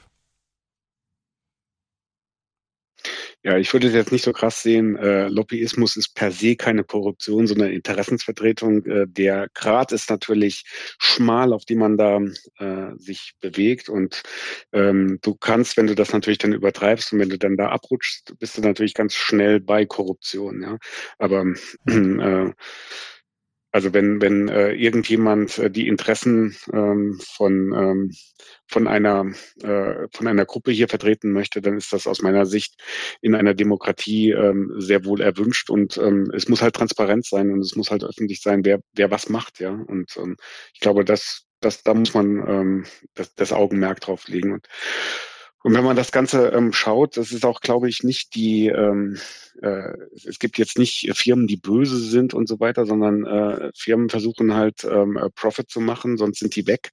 Ja. Ähm, und äh, die nutzen halt die, die Regel, äh, die Regularien, die sie vorfinden und versuchen natürlich dann ihre Interessen ähm, so da einzusetzen, dass die ähm, Regularien so verändert werden oder so gestaltet werden, dass sie am meisten Profit machen äh, müssen. Und ähm, das ist per se ähm, äh, okay. Das äh, darf halt nicht einseitig sein. Also wenn unsere äh, Interessen als, als Bürger äh, weniger wert sind als die Interessen einer Firma, dann ist das natürlich schlecht. Absolut. Ja, aber Facebook würde, glaube ich, auch niemand vermissen, sage ich jetzt mal.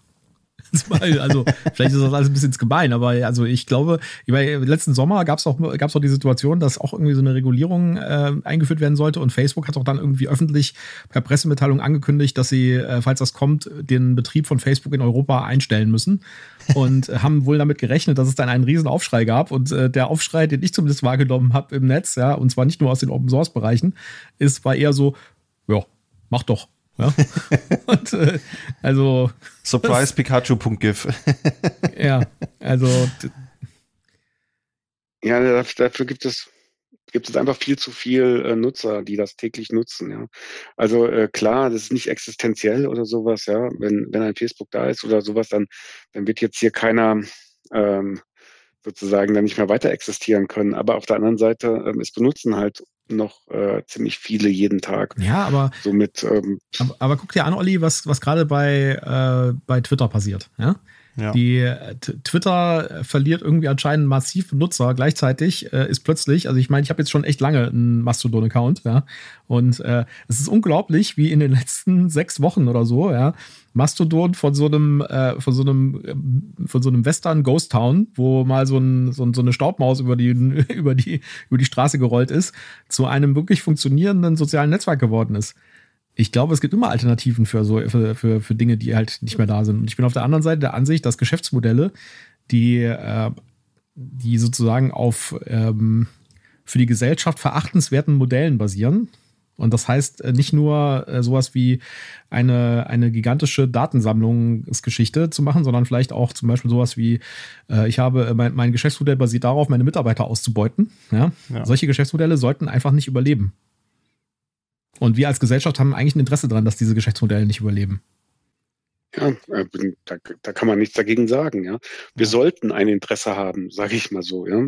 ja. Ähm, aber wenn, wenn man sich das anschaut, ähm, ist zum Beispiel so ein Lieferkettengesetz als äh, Tiger losgesprungen und ähm, irgendwie als Bettvorleger gelandet. Ja, ja. Äh, genau. Ist jetzt auch nicht das scharfe Schwert, das man da sich erwünscht. Ja, und äh, das ist, da sind wir wieder beim Lobbyismus. Ja, da, ich meine, wir wissen ja auch, wie das läuft. Wir sind ja auch schon, äh, also ich sag mal so, wir sind ja auch schon als Lobbyisten im Sinne, in dem Sinne unterwegs gewesen. Wir waren auch schon öfters in, in, in Brüssel und in, bei anderen Politikern zu Gast äh, als Linux-Tag damals, als Sachverständige zum Beispiel. Und da laufen echt viele Leute rum, die den ganzen Tag irgendwelche Sachen erzählen. Und äh, die, wer die besten Schnittchen serviert, sozusagen, hat halt die längere Redezeit. Tja. Ich denke, Dinge ändern sich halt eben einfach auch. Geschäftsmodelle ändern sich, das müssen sie auch. Nur muss man einfach gucken, dass so der, der Kompass schlussendlich dann doch noch langfristig in die richtige Richtung äh, zeigt. Also wenn ich da an, an eine ganz berühmte Suchmaschine denke, deren Slogan früher mal Don't be evil war und das mal vergleicht, wie es jetzt eben aussieht, da muss man sich dann schon die Frage stellen, ob der Kompass noch in die richtige Richtung äh, lenkt. Und das ist auch ein Stück weit unsere Aufgabe als Gesellschaft, da auch äh, korrigierend darüber zu, zu sprechen, über Dinge, die eben nicht so laufen, wie sie laufen sollten. Aber es liegt doch äh, in jedem haben wir doch alle in der Hand, ja. Also äh, nutzt eine andere Suchmaschine, äh, findest genau. du allerdings äh, wahrscheinlich andere, andere Seiten oder nicht äh, die gleiche Qualität. Ähm, das ist ähm, aus meiner Sicht genau dasselbe wie, äh, wie Twitter jetzt im Moment. Ähm, äh, ich bin mir noch nicht so sicher, ob das jetzt wirklich ähm, zu so einem äh, großen äh, nachhaltige Bewegung zu Mastodon führt, ja, aber äh, es hat halt eine externe ähm, äh, ja, Impuls gebraucht durch die Übernahme durch durch Elon Musk, ja, also, äh, und dann ist das losgelaufen, ja, und äh, ob das jetzt auch funktioniert, das ist jetzt nochmal eine andere Sache. Das also Produkt muss stimmen, das ja. äh, wo du wo du hin migrierst, ja, und äh, wenn das denn der Fall ist, dann kann eben so ein externer Impuls, der dann da stattgefunden hat, kann eben auch das Ganze hier ähm, äh, beflügeln, ja. Und ohne diesen Impuls wäre das nie passiert, ja. Absolut. Ja. Vielleicht noch eine andere Frage, die thematisch in eine andere Richtung geht. Eine der weiteren Themen, die dieses Jahr auch hitzig diskutiert wurden, war das Thema unfreie Firmware in Debian und im nächsten Atemzug auch das Thema Entfernung von Hardwarebeschleunigung, konkret H264 und H265. Wie steht ihr zu dem, zu dem Thema? Ja, also. Ähm, da, da, da, also bin ich jetzt nicht so ganz drin, aber ähm, äh, also ich äh, kannst, kannst du den Kontext dann nochmal ein bisschen setzen? Also äh, diese H264, H 265 ist doch mit Sicherheit äh, deshalb unfrei, weil es äh, patentiert ist und somit ähm, äh, Schwierigkeiten mit der mit der äh, GPL dann gibt, weil ähm, du, du dürftest es einfach weitergeben oder du brauchst eine Lizenz oder sowas, ähm, um das nutzen zu können. Ähm, ja, also äh, generell, wenn es wenn, das ist, ähm, worauf du da hinaus möchtest, ähm, bin ich schon der Meinung, dass äh, solche, also das, das äh, Patente auf Software bin ich ähm, kein großer Fan davon, um es mal so zu sagen, ja, weil mhm.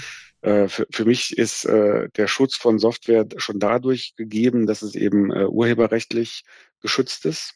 Ja, und dann nochmal einen doppelten Schutz drüber zu legen, ähm, indem du sagst, die Idee ist geschützt als Patent, ähm, finde ich, ähm, äh, aber das ist jetzt eine persönliche Meinung dazu, das ist innovationshemmend. Ja? Ähm, mhm. Die Argumentation ist zwar immer, dass es äh, Innovationen schützt, Patente. Je mehr Patente da sind, desto größer die In Innovation. Ich äh, aus meiner Erfahrung ist es einfach andersrum. Ja? Ähm, äh, nur durch äh, krassen Wettbewerb und äh, durch gegenseitig sich hochschaukeln ähm, und durch ein bisschen besser machen, äh, kriegst du einfach äh, Innovationen dahin. Ja? Und ähm, also ich finde das eigentlich ganz gut, wenn das äh, aus, äh, wenn das ähm, auf, aufgrund von äh, Patentsituationen nicht äh, weitergegeben werden darf, dann muss es eigentlich da raus.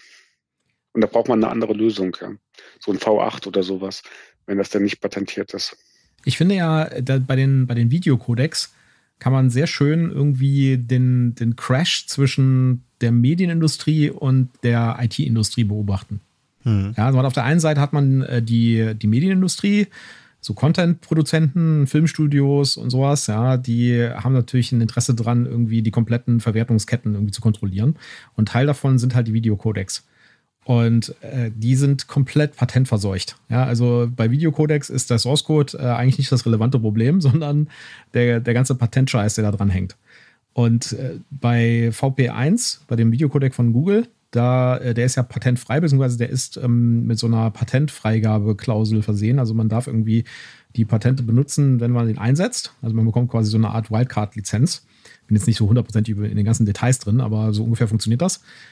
Und äh, da gibt es ja einen regelrechten Krieg von den, äh, von den Medienhäusern gegen diesen VP1-Codec. Ja? Die können sich dem allerdings nicht so hundertprozentig entziehen, weil die IT-Industrie ihnen halt ihre Infrastruktur liefert. Ja, das heißt, äh, das ist ein, das ist ein sehr interessantes Thema und ein sehr interessantes äh, Gebiet, was man beobachten kann. Und da sieht man sehr schön, äh, wo sozusagen die Frontlinien verlaufen.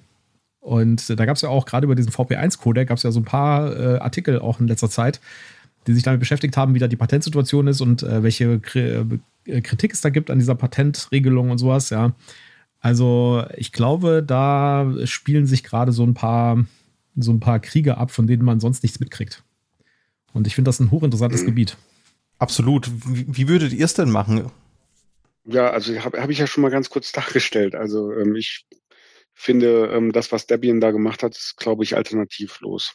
Also wenn man es nicht äh, weitergeben kann und wenn man sich als äh, Organisation, und Debian ist ja auch eine Organisation mit äh, ähm, äh, Software in the Public Interest hier, äh, wenn man sich da angreifbar macht und wenn man da äh, verklagt werden kann, muss man, ähm, muss man da auch eine Reißleine ziehen. Ja, und Debian, muss man ganz klar sagen, sind die Gralshüter der freien Software. Ja. ja das ist quasi die Referenz für, für freie Software in seiner pursten Ausführung sozusagen. Ja. Und äh, Diskussionen, die beim Debian-Team geführt werden über solche Sachen, sind auf jeden Fall immer interessant und immer wertig vom Ausgang.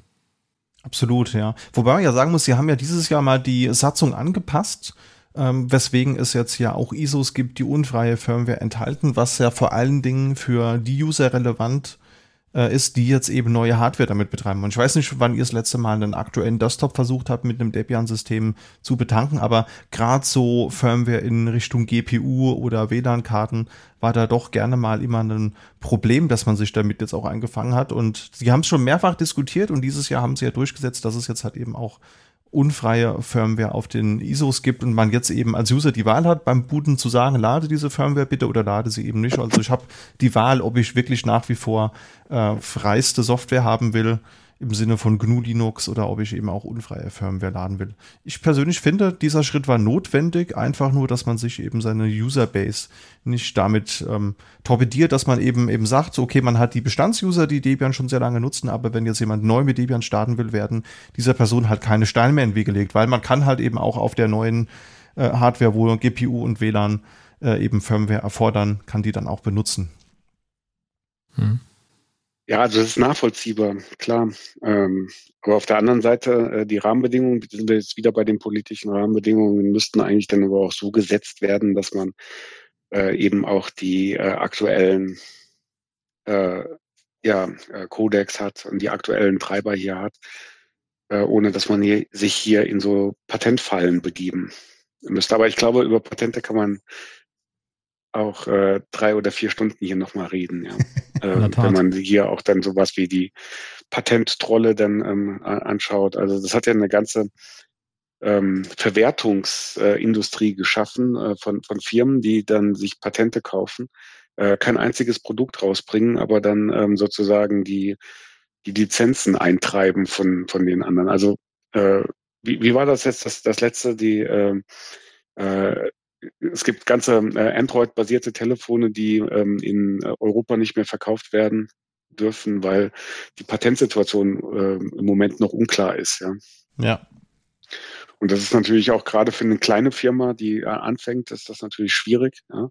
Und jetzt sind wir mal ganz ehrlich, in, in Deutschland und in Europa haben wir vor allem kleinere Firmen, also die, die, die größeren Firmen wie jetzt eine IBM, Red Hat, äh, Microsoft, die auch sowas mal ähm, finanziell durchfechten können und so weiter, äh, die, die haben da wahrscheinlich weniger Probleme mit. Aber wenn du eine, eine, eine kleine Firma am, am Start bist und dann ist das natürlich existenzbedrohend und das ist natürlich schade, weil dann vielleicht auch viele Innovationen und tolle Ideen und äh, enthusiastische ähm, ja, Produkte, die dann da äh, entstehen würden, gar nicht das Licht der Welt erblicken.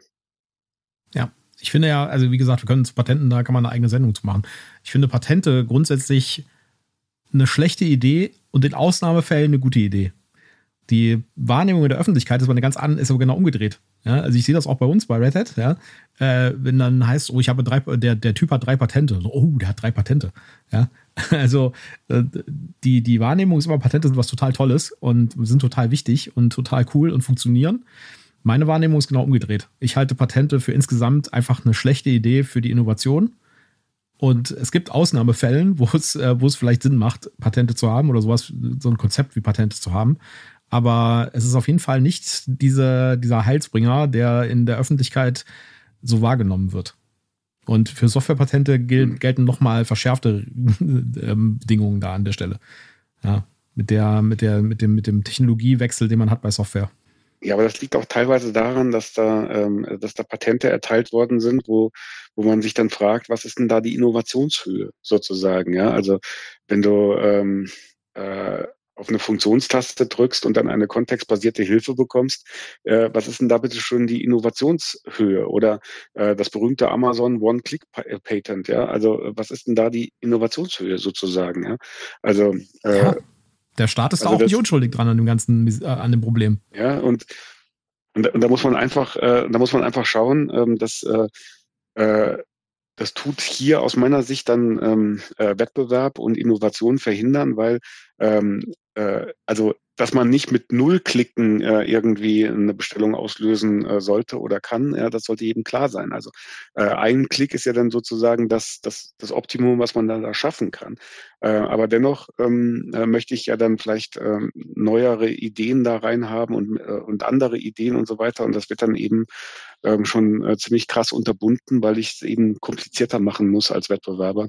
Ähm, also ich finde das äh, im, im Großen und Ganzen äh, schon sehr stark diskussionswürdig.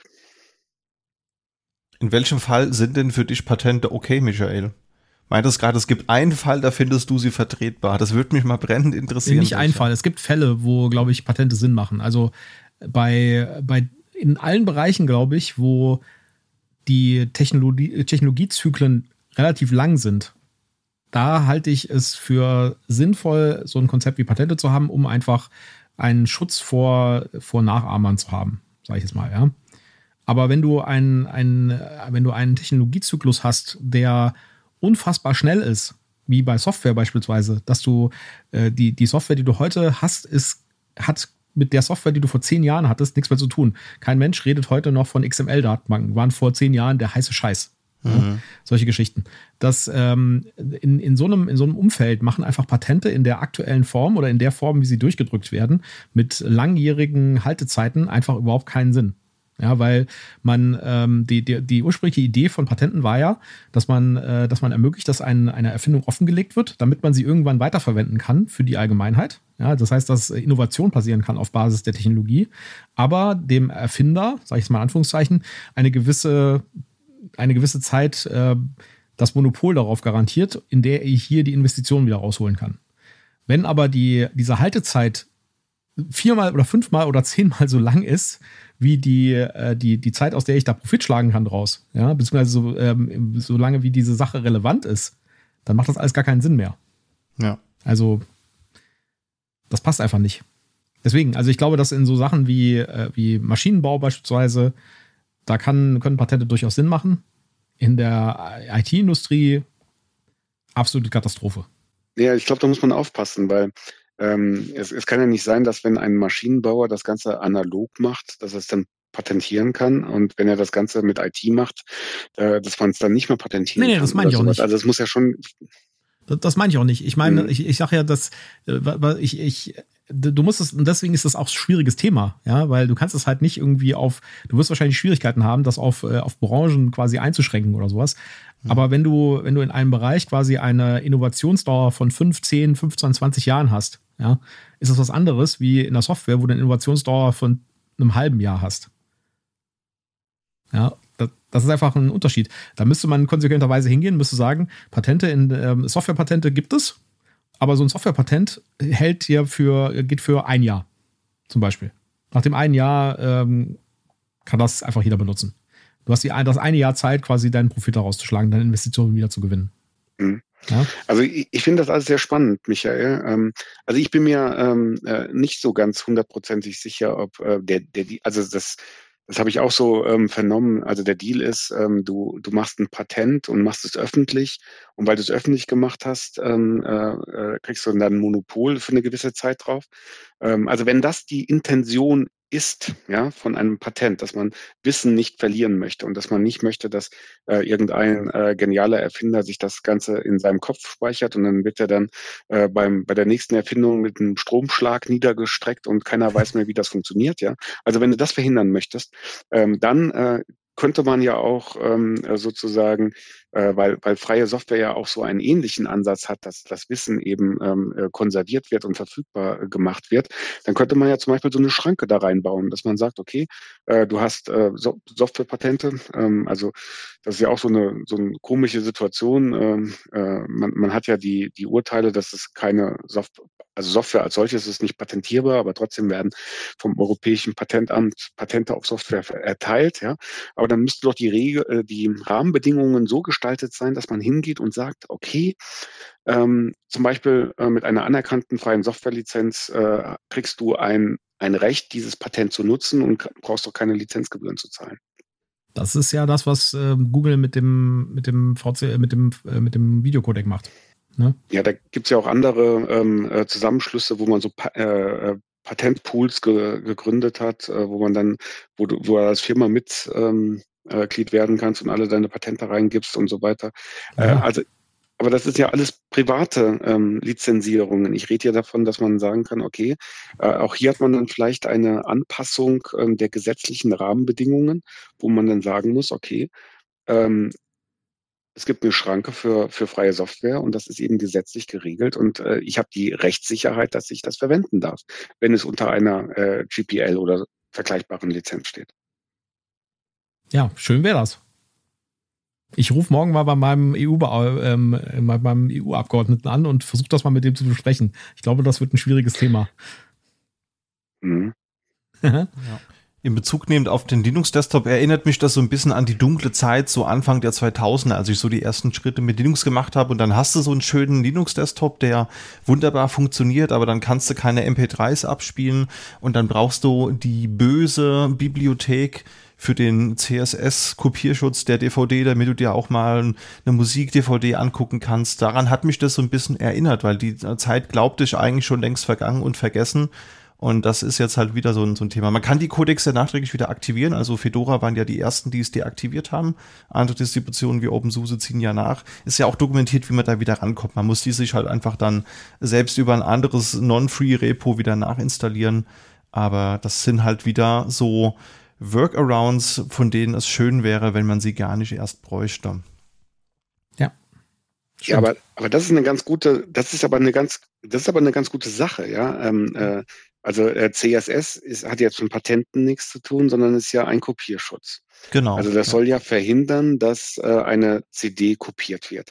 Und äh, da hat man es ja interessanterweise geschaffen äh, oder geschafft, hier ein ähm, ja eine gesetzliche Rahmenbegebung äh, hinzubekommen, indem man äh, gesetzlich geregelt hat, dass die Umgehung eines effektiven ähm, Kopierschutzes äh, nicht erlaubt ist. Ja? Genau. Also äh, selbst wenn man, und das hat ja diese ganze DCSS-Sachen äh, erst illegal gemacht, ja, also es verstößt gegen gesetzliche Rahmenbedingungen, ja. Und ähm, da kann ich natürlich nachvollziehen, dass, äh, dass so Distributoren ähm, das nicht mit, äh, mit verbreiten wollen, ja. Wobei Absolut. mir immer noch mein Logikhirn explodiert bei dem Satz, äh, die Umgehung eines effektiven Kopierschutzes ist nicht erlaubt. Das, ja, ja. Da das, haben wir, wieder, das haben wir ja diskutiert dass, damals. Bei, im, Jura, mhm. im Jurastudium äh, gibt es keinen Kurs über Logik, glaube ich. naja, ich, ich, ich meine, wir, wir, wir haben das versucht zu, äh, zu verstehen und also wenn der äh, also wenn der Kopierschutz effektiv ist, ja, dann äh, kann man ihn nicht umgehen, ja, sozusagen. Ja. ja. Und wenn er äh, sozusagen nur äh, nur so ein Alibi-Kopierschutz ist, ähm, dann äh, dann ist er aus meiner Sicht nicht effektiv. Aber äh, das, äh, das sehen die halt die äh, Juristen äh, da anders. Also wir haben da ja viel diskutiert drüber und ähm, wir, hatten auch das, so ein paar arme äh, Anwälte an dem, an, in der, in am Fringe zwischen Technik und äh, Jura, die, die sehr viel Zeit sich genommen haben, um uns solche Sachen zu erklären. Grüße gehen raus an Till. Ja. ja. Ja, aber äh, ich meine, kannst du dich noch aus, äh, kannst dich noch erinnern, wir haben ja immer so eine CD rausgebracht, da war eine, äh, eine Linux-Distribution drauf. Jedes, jeden Linux-Tag eine andere Linux-Distribution, ja, auf, auf dieser C, äh, CD. So, und dann kam irgendwann diese, äh, dass man die ähm, äh, prüfen musste und äh, eine Altersfreigabe äh, da bekommen musste, ja. Äh, wie hieß das denn? Das war nicht USK oder war das doch USK? Noch, das war USK. Naja, auf jeden Fall. Also, ähm, so, und ähm, und äh, wenn da Spiele drauf waren, musste man ähm, sozusagen hier, ähm, brauchte man dieses Rating und äh, Anwendungssoftware brauchte das nicht. So, und dann, äh, dann hatte ich dann äh, irgendwann gefragt, okay, wir haben hier eine Linux-Distribution, muss die geratet werden, ja? Und dann äh, kam zurück, äh, wenn da Spiele drauf sind, ja. ja? So, und dann äh, habe ich gesagt, okay, äh, äh, aber jetzt sagt mir doch mal, muss ich das jetzt oder muss ich das nicht? Ja, und dann äh, sagen die, das können wir nicht. Ihr müsst einfach, ihr müsst halt einfach äh, äh, wissen, äh, sind da Spiele drauf? Dann, äh, dann habe ich gefragt, okay, was ist denn die Definition eines Spiels? Ja, und dann haben die gesagt, äh, ist doch ganz klar, äh, Spiele sind äh, alle äh, Software, die keine Anwendungssoftware sind. Und dann habe ich gefragt, okay, was sind Anwendungssoftware? Und dann kam zurück, äh, da, auch das ist doch ganz klar, Anwendungssoftware sind alle Software, die keine Spiele sind. So, und, ähm, und dann äh, war, war die Diskussion irgendwie zu Ende. Ähm, und dann hat er äh, den, äh, den schönsten juristischen Satz, den, den werde ich mir immer merken, ja, er hat er den schönsten juristischen Satz gebracht. Ähm, äh, also ungehobelte Leute würden dann sagen, ähm, äh, verzieh dich, geh weg und komm nie wieder. Ja? Äh, und er hat geschrieben, äh, mit dem größten Bedauern zu Ihrer Angelegenheit nichts weiteres beitragen zu können, verbleibe ich mit freundlichen Grüßen. ja? Und dann war die Sache einfach zu Ende. Sehr schön. Sehr und schön. Ähm, ja, und äh, dann haben wir kurz mal ein bisschen äh konfrontiert äh, uns mit der Situation und haben uns entschieden, okay, wir reden das nicht und äh, sollen sie uns doch verklagen, wenn, äh, wenn das irgendwie so ist. Und ähm, ist auch alles gut gegangen, aber ich finde, das ist einfach ähm, sehr, äh, sehr grau. Ja? Also es ist nicht so schwarz-weiß, aber das kann es auch wahrscheinlich gar nicht sein. Also aber äh, es hilft, diese ganze Regeln helfen nicht, Rechtssicherheit irgendwie reinzubringen. Ja? Wenn ich mich recht erinnere, Olli, hätten wir uns gefreut, wenn sie uns verklagt hätten. ja, aber, aber äh, weißt du, ähm, der, der Standardfall ist halt so, ein, so eine Microsoft-Software-Zusammenstellung äh, gewesen, ja. Und da ist ein Minesweeper dabei. Und mhm. da stand dann halt dabei, äh, wenn da Spiele dabei sind, die den äh, Charakter der Anwendungssoftware nicht äh, maßgeblich äh, runtersetzen oder sowas, dann ist das okay. Also das Minesweeper ist okay. Ja? Äh, jetzt äh, gab es aber auch Linux-Distributionen, da waren Duben dabei. Ja. Und ja. jetzt mal ganz ehrlich, äh, ist das jetzt dann ein Spiel, das man raten muss oder nicht? Ja. Und äh, ich glaube, so ähm, äh, so detailliert hat es einfach keiner äh, auf dem Schirm gehabt. Und ähm, kann man auch wahrscheinlich gar nicht. Ja, ja. Beziehungs und, ähm, beziehungsweise das sind halt Regelungen und Regulierungen, die gemacht wurden, bevor es elektronische Medien gab. Ja.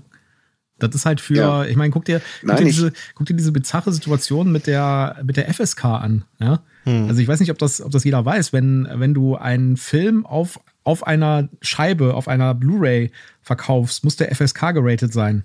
Ja? Aber ist dir schon aufgefallen, dass bei Netflix es keine FSK-Vorspende gibt? Das hängt daran, dass ja. ähm, das für Kein das im Gesetz steht, Medium. genau im, im, Gesetz steht, äh, Filme, die oder ähm, Inhalte, die auf Medien verteilt werden, müssen ähm, geratet sein durch die FSK. Aber bei Netflix wird halt nichts auf Medien verteilt. Deswegen bei The Book muss da ja. keine FSK drauf gucken. Ja? Also wenn du den Film quasi auf einer Scheibe verteilst, FSK, wenn du denselben Film jemandem per E-Mail schickst oder auf einen äh, Netzwerkdrive hochlädst, keine FSK. Das ist ja, einfach, das ähm, sind einfach Sachen. Bin ich, ja? bin ich bei dir. Aber ich, ich glaube, ich war äh, damals ähm, so, so enttäuscht nicht, weil das, äh, weil wir jetzt hier äh, das System eher irgendwie äh, kaputt machen wollten und irgendwelche Corner Cases finden wollten, wo das nicht funktioniert, sondern ähm, äh, ich habe eigentlich gehofft, dass dann irgendjemand sagt, äh, okay, wir schauen uns das mal an oder äh, melde dich äh, hier an, an, an diese äh, ähm, äh, juristische Kanzlei, die haben wir hier im Vertrag, die, die prüfen das für dich. Dann, dann kostet das auch meinetwegen äh, x Euro oder sowas. Und dann kommen wir zu einem Ergebnis, ja oder nein. Ja? Mhm. Und ähm, dass, dass man das einfach so wegschiebt und sagt, ja, äh, machst schon irgendwie richtig. Und wenn du es falsch machst, ähm, dann kannst du dann abgemahnt werden oder sowas. Das finde ich einfach ja. ähm, schwierig, ja. Wir hatten, wir hatten ja nicht nur einen so einen Fall, ja. Ich erinnere nur an die, an das Jahr, in dem wir eine, eine Musik-CD rausgebracht haben mit open, mit offen lizenzierter Musik.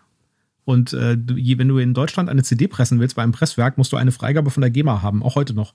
Die GEMA muss sozusagen das äh, freigeben, dass du eine CD pressen darfst. Weil es könnten ja GEMA-Stücke drauf sein. Verrückt. Dann haben wir diese Freigabe uns holen wollen und da sind, glaube ich, so ein paar GEMA-Juristen aus dem Fenster gehüpft. Ja, auf jeden Fall gab es einen riesen Ärger mit denen und wir mussten tatsächlich Anwälte hinschicken, bis die uns die Freigabe gegeben haben, weil die erstmal gar nicht verstanden haben, was das bedeutet, eine Musik-CD unter einer freien Lizenz. Ja.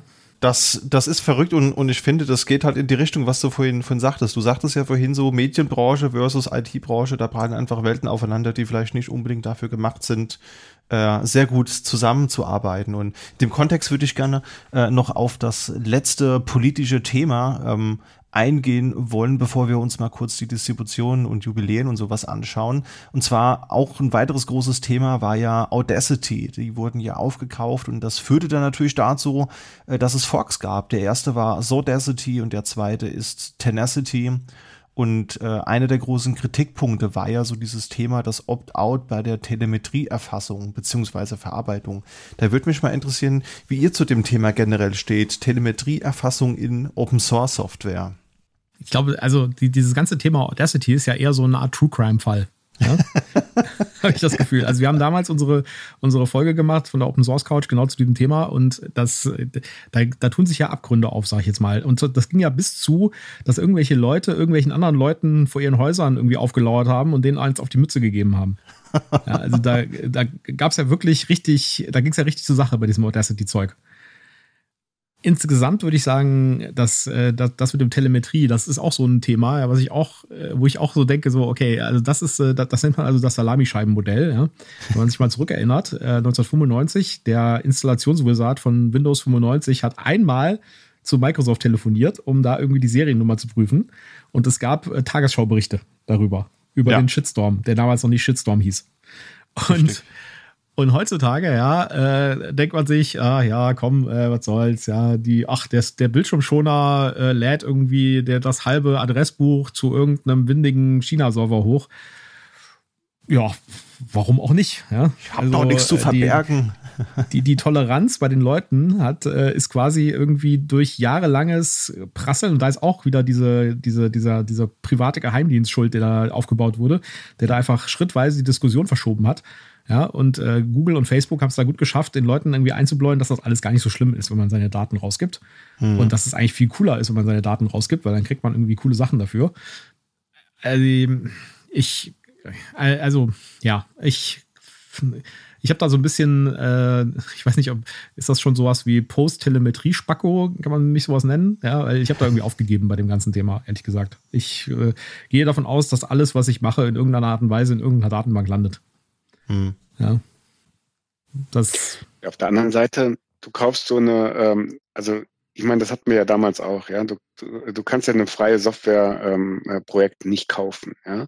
Du kannst ja nur die Leute, die dahinter sind, kaufen. Und das ist ja hier nicht passiert, sondern man hat ja irgendwie nur den, äh, den, den einen Lead-Entwickler irgendwie ähm, gekauft, beziehungsweise der, der hat dann die, äh, der hatte die Namensrechte, wenn ich das so richtig noch im Kopf habe und so weiter und das ging dann darüber.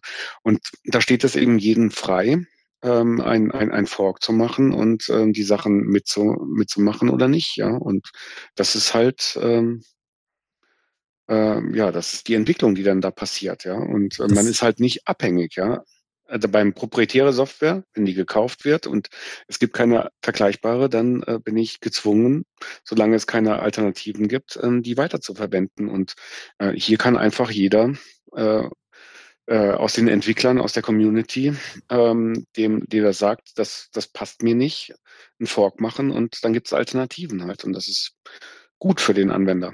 Ja, und das ist ein Ergebnis von Open Source Software. Also ich meine, das ist halt anders nicht möglich. Mhm.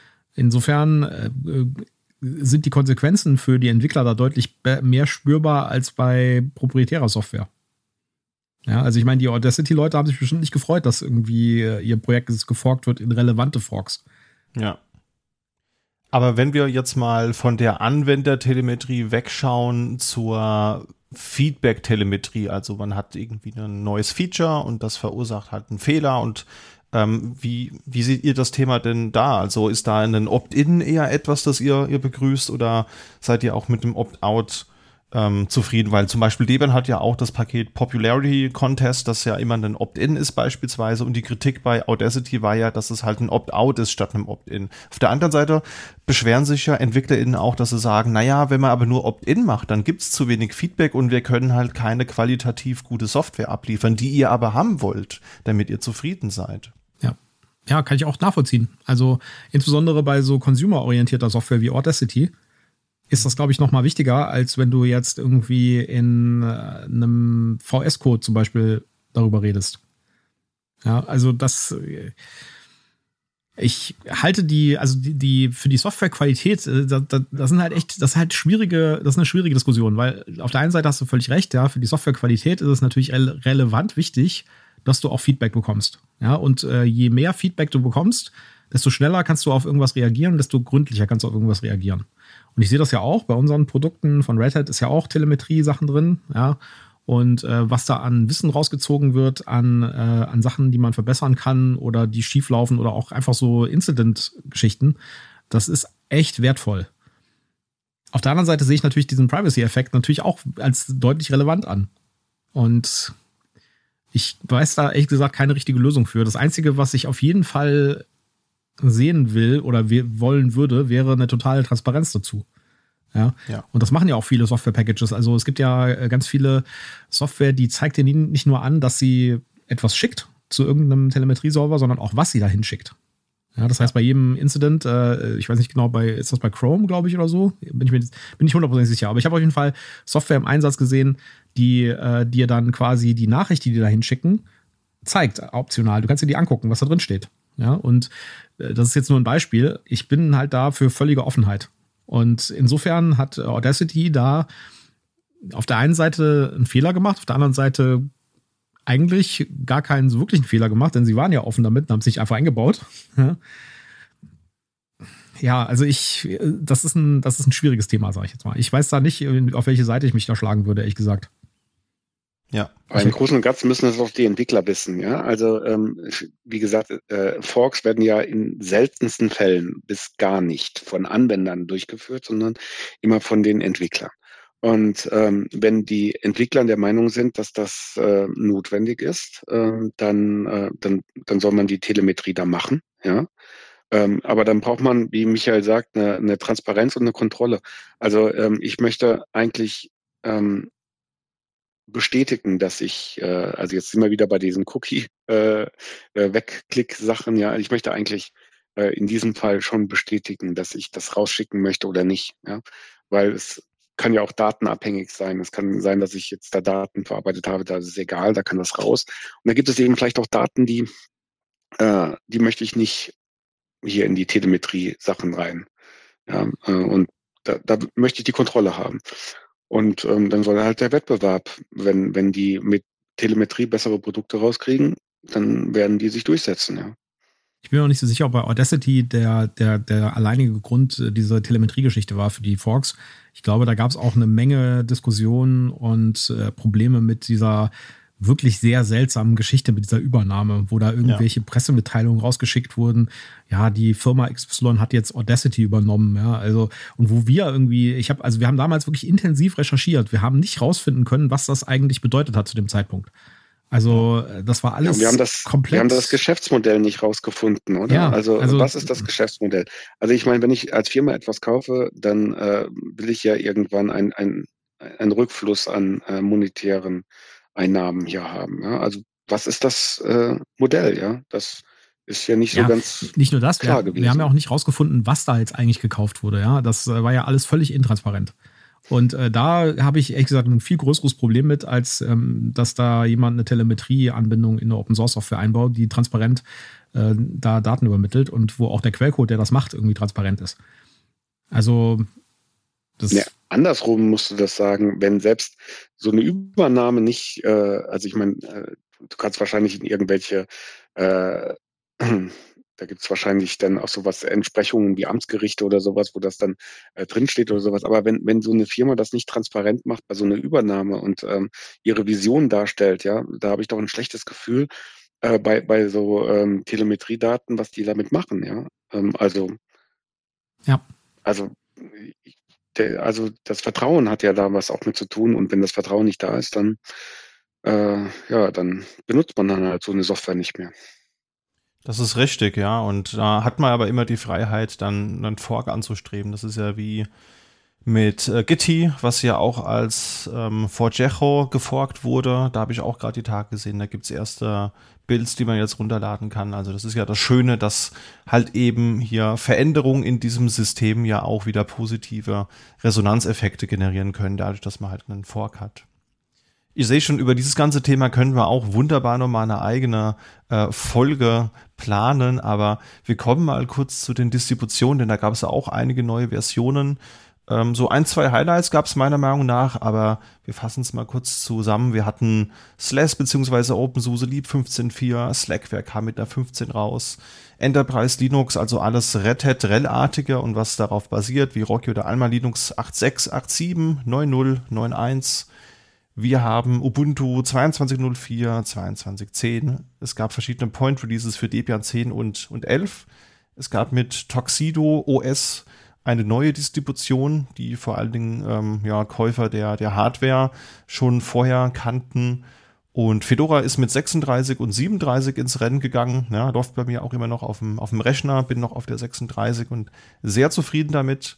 Und äh, was ich aber interessant fand, Pop OS hat eine 2204 rausgebracht, aber keine 2210 mit der Argumentation, man entwickelt ja gerade ein eigenes äh, GUI-Framework auf Basis von Rust, das ist dieses ICE-T ähm, und oder ICE-D wird es, glaube ich, ausgesprochen. Und da will man jetzt halt eben den Fokus drauf lenken und damit man halt vielleicht in einer der nächsten Pop OS-Versionen wirklich einen eigenen Desktop mit einem eigenen Framework hat. Das finde ich interessant und bin vor allen Dingen auch mal gespannt, was wir dann tatsächlich nächstes Jahr vielleicht sehen können. Habt ihr das ein bisschen mitverfolgt mit diesem neuen Rust GUI Framework und dem Shitstorm, den es drumherum gab zwischen System 76 und GNOME? Das ist ja auch so eine, so eine Hassliebe, könnte man sagen, zwischen diesen beiden Parteien. Nicht wirklich. Also ich habe das mitgekriegt. Äh, ich habe auch die ganze Rust-Geschichte mit dem Kernel jetzt mitbekommen, die da letztens war aber das ist nicht so das Gebiet, mit dem ich mich so beschäftige. Also, äh, und sprich mich nicht auf Gnome an. okay, okay, ich sehe schon, da ist hier verbrannte Erde. ja.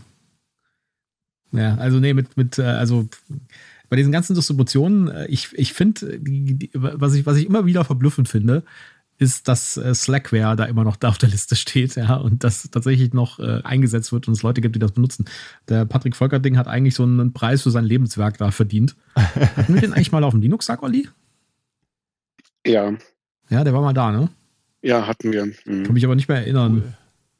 Der, der ist auf jeden Fall nicht aufgefallen. Der, der hat keine schrägen Dinge gemacht. muss, muss wohl ein, ein, sehr normaler Typ sein. Ja, auf jeden Fall finde ich das immer wieder spannend, da irgendwie, dass äh, wieder eine neue Version von Slackware kam.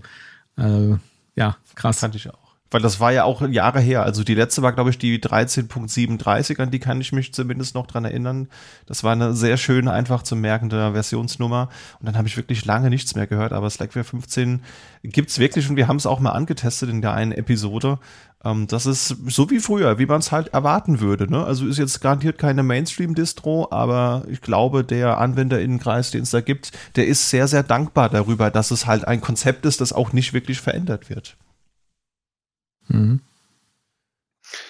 Aber jetzt mal, jetzt mal ganz ernsthaft, ähm, was ich ein bisschen schade finde an den ganzen Distributionen, das ist auch vielleicht der Grund, warum ähm, äh, sich äh, bisher das Jahr des Linux Desktops noch nicht eingestellt hat. Ja, ähm, also wenn man das unter der Motorhaube sieht, äh, gibt es eine Menge Innovation und eine Menge Fortschritt und so weiter. Also ob das jetzt, äh, also man kann ein System D kann man äh, hassen oder lieben, ja, aber es hat dazu geführt, dass man die die Bootzeiten dramatisch äh, reduziert hat, ja. Ähm, aber auf dem Desktop äh, passiert eigentlich gar keine Innovation. Ja, also ähm, Michael, kannst du dich noch erinnern, so, ähm, so ähm, den, äh, wie, wie hieß der Enlightenment oder sowas, ja, das, äh, da waren ja Visionen dahinter, aber das ist ja nie, nie so richtig ähm, zum Fliegen gekommen. Aber ähm, auf dem auf dem Desktop, aber aber auch auf äh, auf Windows Desktop oder Mac Desktops oder sowas passieren ja im Moment eigentlich keine Innovationen. Ja? Also dass man sowas wie wie datenzentrische, äh, das das ähm, äh, ich, ich kann mich mal erinnern, ich habe irgendwann mal äh, so, so, so, so einen semantischen Desktop vorgestellt bekommen, äh, der hieß irgendwie Deeper oder sowas. Ja? Ähm, und da, da sollten einfach äh, so die Kontakte und ähm, alles so in so Context-Maps äh, dargestellt werden und so weiter. Und ich, ich finde, da, da passiert einfach nichts. Ja? Also wir haben immer noch äh, Dateisysteme, in denen in Verzeichnissen Dat Daten drin äh, äh, sind und äh, die Verknüpfungen mit, äh, mit E-Mails, Kontakten und so weiter, das, das passiert einfach nicht auf dem Desktop. Und da mhm. würde unglaublich viel Potenzial noch da sein, aber das, mhm, das ja. wird einfach nicht so richtig realisiert. Ich weiß nicht, also vielleicht ist das Thema auch einfach ausgeforscht. Ja? Ich meine, äh, seit den 50er Jahren hat sich bei Autos auch nichts getan. Es sind immer noch vier Räder, die auf dem Boden stehen. Das, die, ich, ich glaube ja, dass auch da gilt, dass der Desktop als Desktop sein, seine Relevanz verliert. Weil, ich meine, guck dir mal an, wie viel, wie, was, was da für ein Krieg abging zwischen GNOME und KDE. Ja. In der alten Zeit sozusagen, ja. Und äh, was für ein Krieg zwischen Linux und Windows äh, auf dem Desktop. Äh, du hast recht, heutzutage die Innovation von, von Windows äh, 11 ist irgendwie, dass die Icons in der Taskleiste jetzt zentriert sind und nicht mehr linksbündig, ja, solche Geschichten. Vielleicht braucht man das aber auch gar nicht mehr. Vielleicht äh, und, und äh, heutzutage ist das Betriebssystem irgendwie das Ding, das dir dein Programm startet. Und in der Zukunft wird es wahrscheinlich so sein, dass das Betriebssystem das Ding ist, das dein Webbrowser startet. Ja, und alles andere passiert dann in diesem Webbrowser-Fensterchen. Hm. Und äh, der Desktop verliert einfach an Relevanz. Das siehst du auch schon allein daran, dass, äh, dass es jetzt Tablets gibt und Telefone und sowas, die relevante Teile des täglichen Bedarfs an digitaler Interaktionen abbilden. Und das ist einfach, ich glaube, die Zeiten, äh, der Desktop hat einfach keine wirkliche Relevanz mehr. Ja, ich glaube, das spürt auch Microsoft. Deswegen äh, versuchen die auch in andere, andere Teil, Sachen zu investieren. Was man halt sagen muss, ist, die ganzen Entwicklungen, die es diesbezüglich gab, die waren halt in den letzten Jahren nicht disruptiv. Also man hat halt so sich an den Bewerten orientiert und äh, hat halt ein Qt oder ein GTK-Framework genommen und hat halt einen Desktop gehabt, der vielleicht ein bisschen effizienter war, der ein bisschen weniger äh, Bling Bling hatte, aber im Endeffekt sind die alle sehr vergleichbar. Also ob ich jetzt heute einen GNOME, einen KDE oder einen XFCE habe, ist in den meisten Fällen relativ irrelevant. Also da gibt's wenig wirklich große Unterschiede, wo man, wo man sagt, das ist ein Gamechanger. Und da finde ich es eigentlich gut, dass da wirklich jemand mal einfach frech ist und mal was Neues macht und sagt, ja, ich weiß, es gibt GTK, ich weiß, es gibt Qt und das gibt's auch alles schon sehr lange.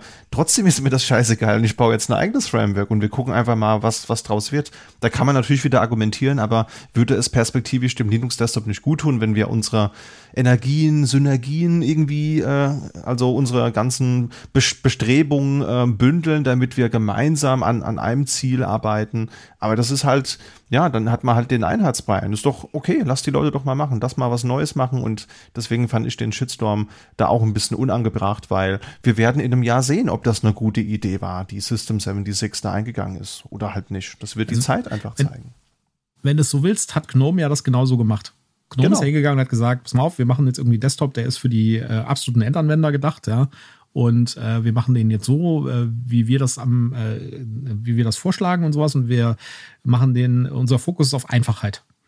Und ich finde, das ist voll nach hinten losgegangen. Das Ding ist totaler Scheiß. Ja, das, äh, ich habe also ernsthaft, ja, der Gnome Desktop gängelt mich als, als Benutzer. Also wenn ich irgendwie ein extra Tool aus irgendeinem esoterischen Repository installieren muss, um elementare Verhaltensweisen eines Desktop-Systems zu konfigurieren, dann ist irgendwas schiefgelaufen.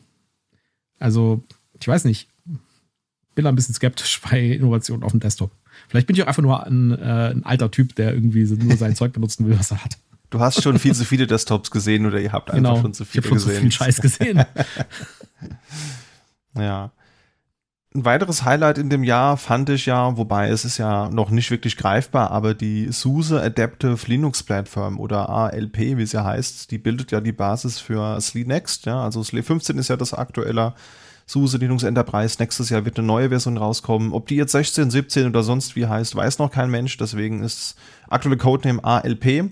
Und da hat Suse gesagt, das äh, wird radikal anders sein. Also ob ich jetzt Lee 11, 12 oder 15 benutze, war jetzt ja im Endeffekt kein großer Unterschied, abgesehen halt von neueren Versionen und einem anderen Init-System. Und da hat man jetzt aber gesagt, das ist wirklich ein minimales Betriebssystem, wo auch noch nicht mal unbedingt ein JAS drin ist und alle elementaren Funktionen werden eben in gesandboxter Umgebung oder in ähm, Container ausgelagert, was so ein bisschen den Vergleich mit CoreOS beziehungsweise Fedora Silverblue oder Kinoite herstellt, wie ich finde. Das ist noch nicht mhm. wirklich greifbar. Es gibt eine Alpha, die bei mir nicht bootet auf dem Rechner. Äh, von daher bin ich mal gespannt, in welche Richtung das geht. Ich finde, da ist eine Modernisierung mal dringend notwendig gewesen. Oder wie seht ihr das? Ist der Markt für euch durch mit den ganzen Alternativen? Ich habe mit den REL-Leuten nichts zu tun bei uns. Ja? Also ich ja. äh, gebe hier nur meine eigene Meinung wieder. Ja. Von dem, was ich so sehe, würde ich sagen, im Enterprise-Bereich gibt es noch zwei relevante Einsatzbereiche für, für Betriebssysteme. Das eine ist äh, der Betrieb von, der zertifizierte Betrieb von größeren Umgebungen, also sowas wie äh, wir sind, RHEL ist eine zertifizierte Oracle-Plattform und dann gibt es halt, äh, dann darfst du dafür Support in Anspruch nehmen, wenn du das auf RHEL laufen lässt oder wenn du, keine Ahnung, SAP auf RHEL laufen lässt, ja, dann kriegst du halt auch Support für das, äh, für das Gesamtsystem, für den vollen, für den vollen Stack. Das ist die eine Anwendungs, äh, der, der eine Anwendungszweig. Der andere Anwendungszweig ist es, Container Runtime zu sein. Mhm. Und Container Runtime bedeutet minimalistisch. Also sowas wie Alpine, Core OS, sowas in der Richtung. Und deswegen gehen alle Distributoren in diese Richtung dafür, Produkte im Angebot zu haben. Also das ist einfach ein elementarer Business-Zweig heutzutage, Basis, Infrastruktur für Container Runtime zu sein. Und da ist einfach, äh, da, da geht natürlich SUSE auch in die Richtung. Ja, Core OS wurde nicht umsonst von Red Hat übernommen. Ja, absolut. Ja. Ich bin mal gespannt, wie dann die Abgrenzung zu SLE Micro OS sein wird, weil da gibt es ja mit SLE Micro OS und OpenSUSE Micro OS ja genau sowas eigentlich schon.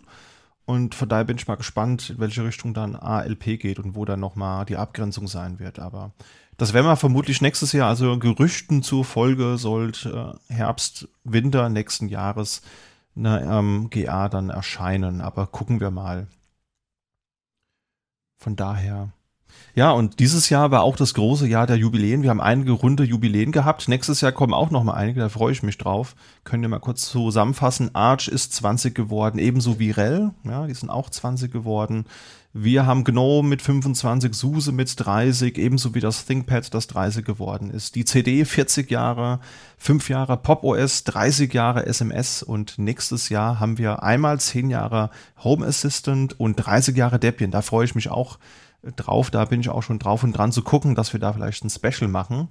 Und äh, mein persönliches Highlight war der Raspberry Pi, der 10 Jahre alt geworden ist. Also ähm, ich wusste, den gibt schon einige Jahre und war auch damals beim ersten mit dabei, aber dass das schon zehn Jahre sind, da kam ich mir dann spontan wieder ein bisschen älter vor, als ich das so gehört habe. Habt ihr viel mit Raspberry Pis gemacht damals? Seid ihr da auch aktiv unterwegs? Immer noch, sag ich mal. Die, ich meine, zehn Jahre sind natürlich jetzt auch die Lieferzeit für den aktuellen Raspberry Pi. Ja. das soll sich doch ändern also, über nächstes Jahr, hörte ich, oder nächstes Jahr. Ja, doch, so Gott will, sag ich jetzt mal, ja. Äh, ja, also ich habe hier tatsächlich auch mehrere Raspberry Pis im Einsatz, unter anderem mit Home Assistant, der ja auch auf der Liste der, der, der, der Jubiläen steht. Mhm. Ja, die haben sich ja gerade irgendwie letzte Woche so einen kapitalen Shitstorm eingehandelt. Äh, wahrscheinlich einer der ersten Shitstorms auf Mastodon.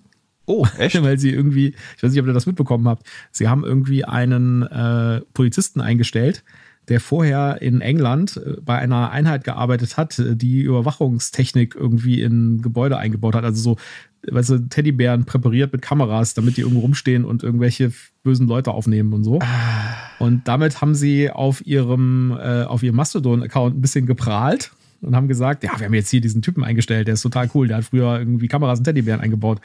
Das kam bei der Community nicht so hundertprozentig gut an. Und dann haben sie das Ganze noch ein bisschen verstärkt, indem sie da irgendwie noch so schnippische Kommentare gemacht haben. Und das hat dann dazu geführt, und das ist ja auch so eine Konsequenz, also da, da werden wir noch lustige Sachen erleben mit Mastodon, dass, äh, dass es relevante Teile des Mastodon-Netzwerks gab, die einfach diesen kompletten Mastodon-Instanz von Raspberry Pi abgeklemmt haben.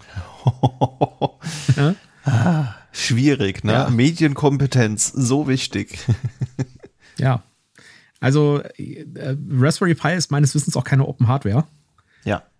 deswegen, ja, die Offenheit, die die haben, ist natürlich toll und das Gerät selbst ist natürlich super. Ja, und man kann damit tolle Dinge tun und das war mit Sicherheit, als das rauskam, auch eine Revolution.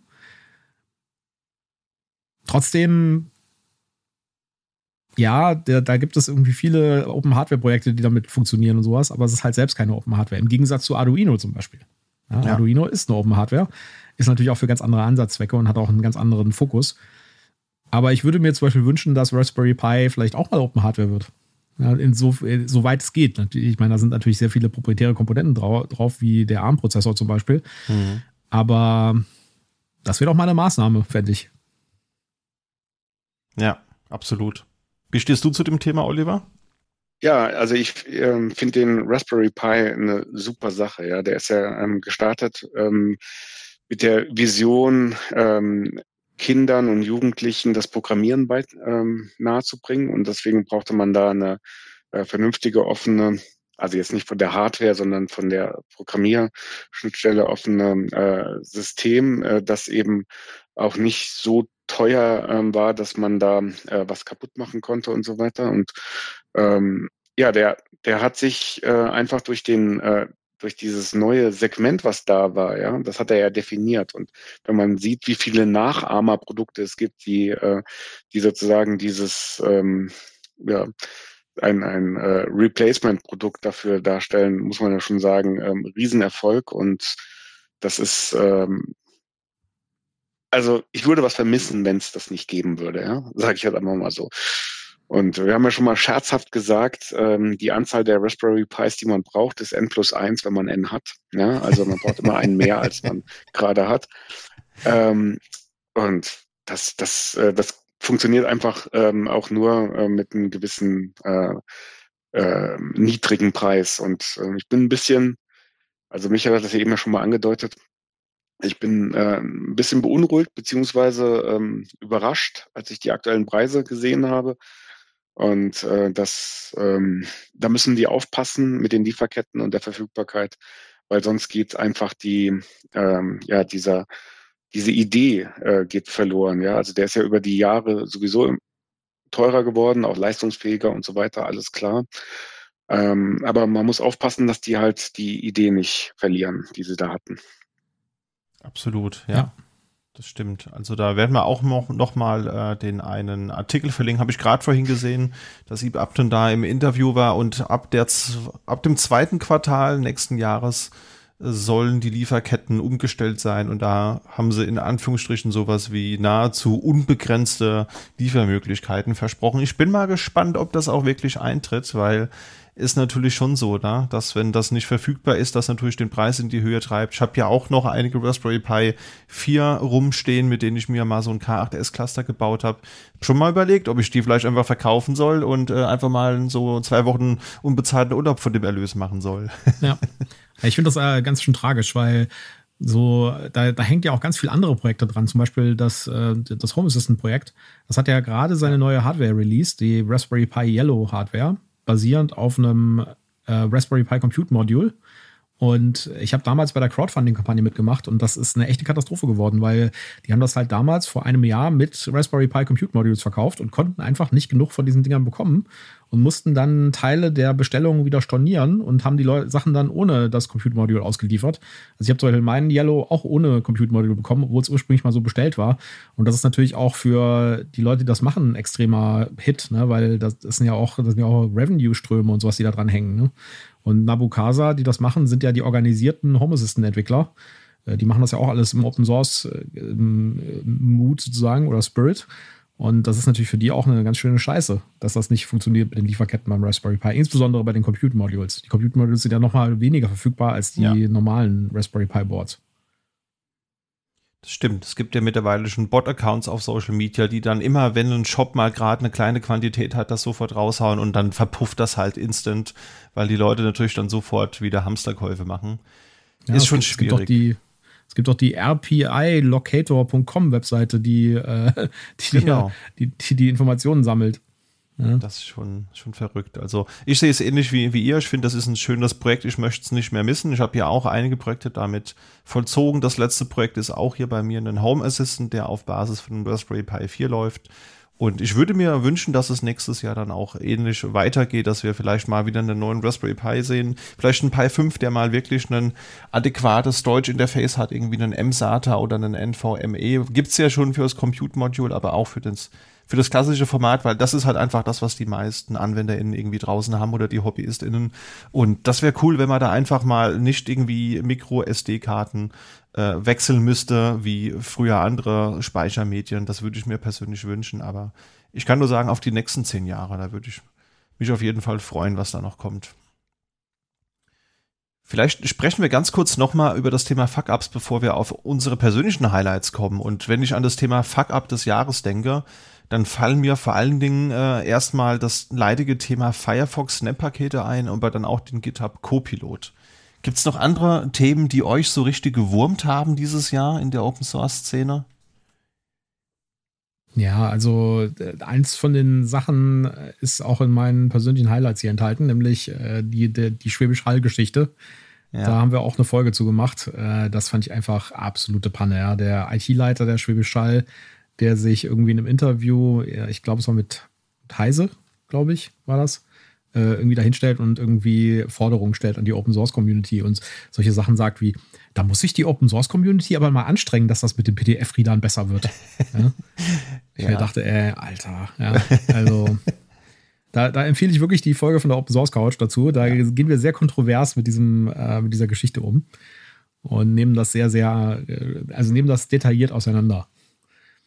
Das fand ich auf jeden Fall, auf jeden Fall. einen, einen krassen Fuck-up auch, auch da muss man natürlich immer ein bisschen ähm, achten drauf, dass äh, so ein Interview kann natürlich auch verzerrend sein und kann nicht die äh, die volle äh, e-, eventuell die die volle ähm, äh, Position des äh, IT-Leiters da vielleicht darstellen oder sowas. Aber im, im Großen und Ganzen muss man einfach da festhalten, ähm, es gibt da äh, natürlich verschiedene äh, Rollen oder sowas und es äh, ist wahrscheinlich, ja, und äh, das ist, also wenn ein Business dahinter ist und eine Firma oder sowas, dann, dann ist das natürlich uneingeschränkt so, ja. Es ist die Aufgabe von dem, von dem Anbieter, ein äh, ein, ein Produkt mit einer gewissen Qualität anzubieten. Und es ist natürlich dann die Aufgabe von dem Nachfrager, also von der Stadt Schwäbisch Hall in diesem Grund, die Rahmenbedingungen zu schaffen, dass das eben auch ähm, äh, monetär funktioniert. Also mit anderen Worten, äh, das Produkt fließt von der einen Seite ähm, zu dem Anwender und von dem Anwender muss das Geld dann eben auch wieder zurück zu dem Produkt fließen, weil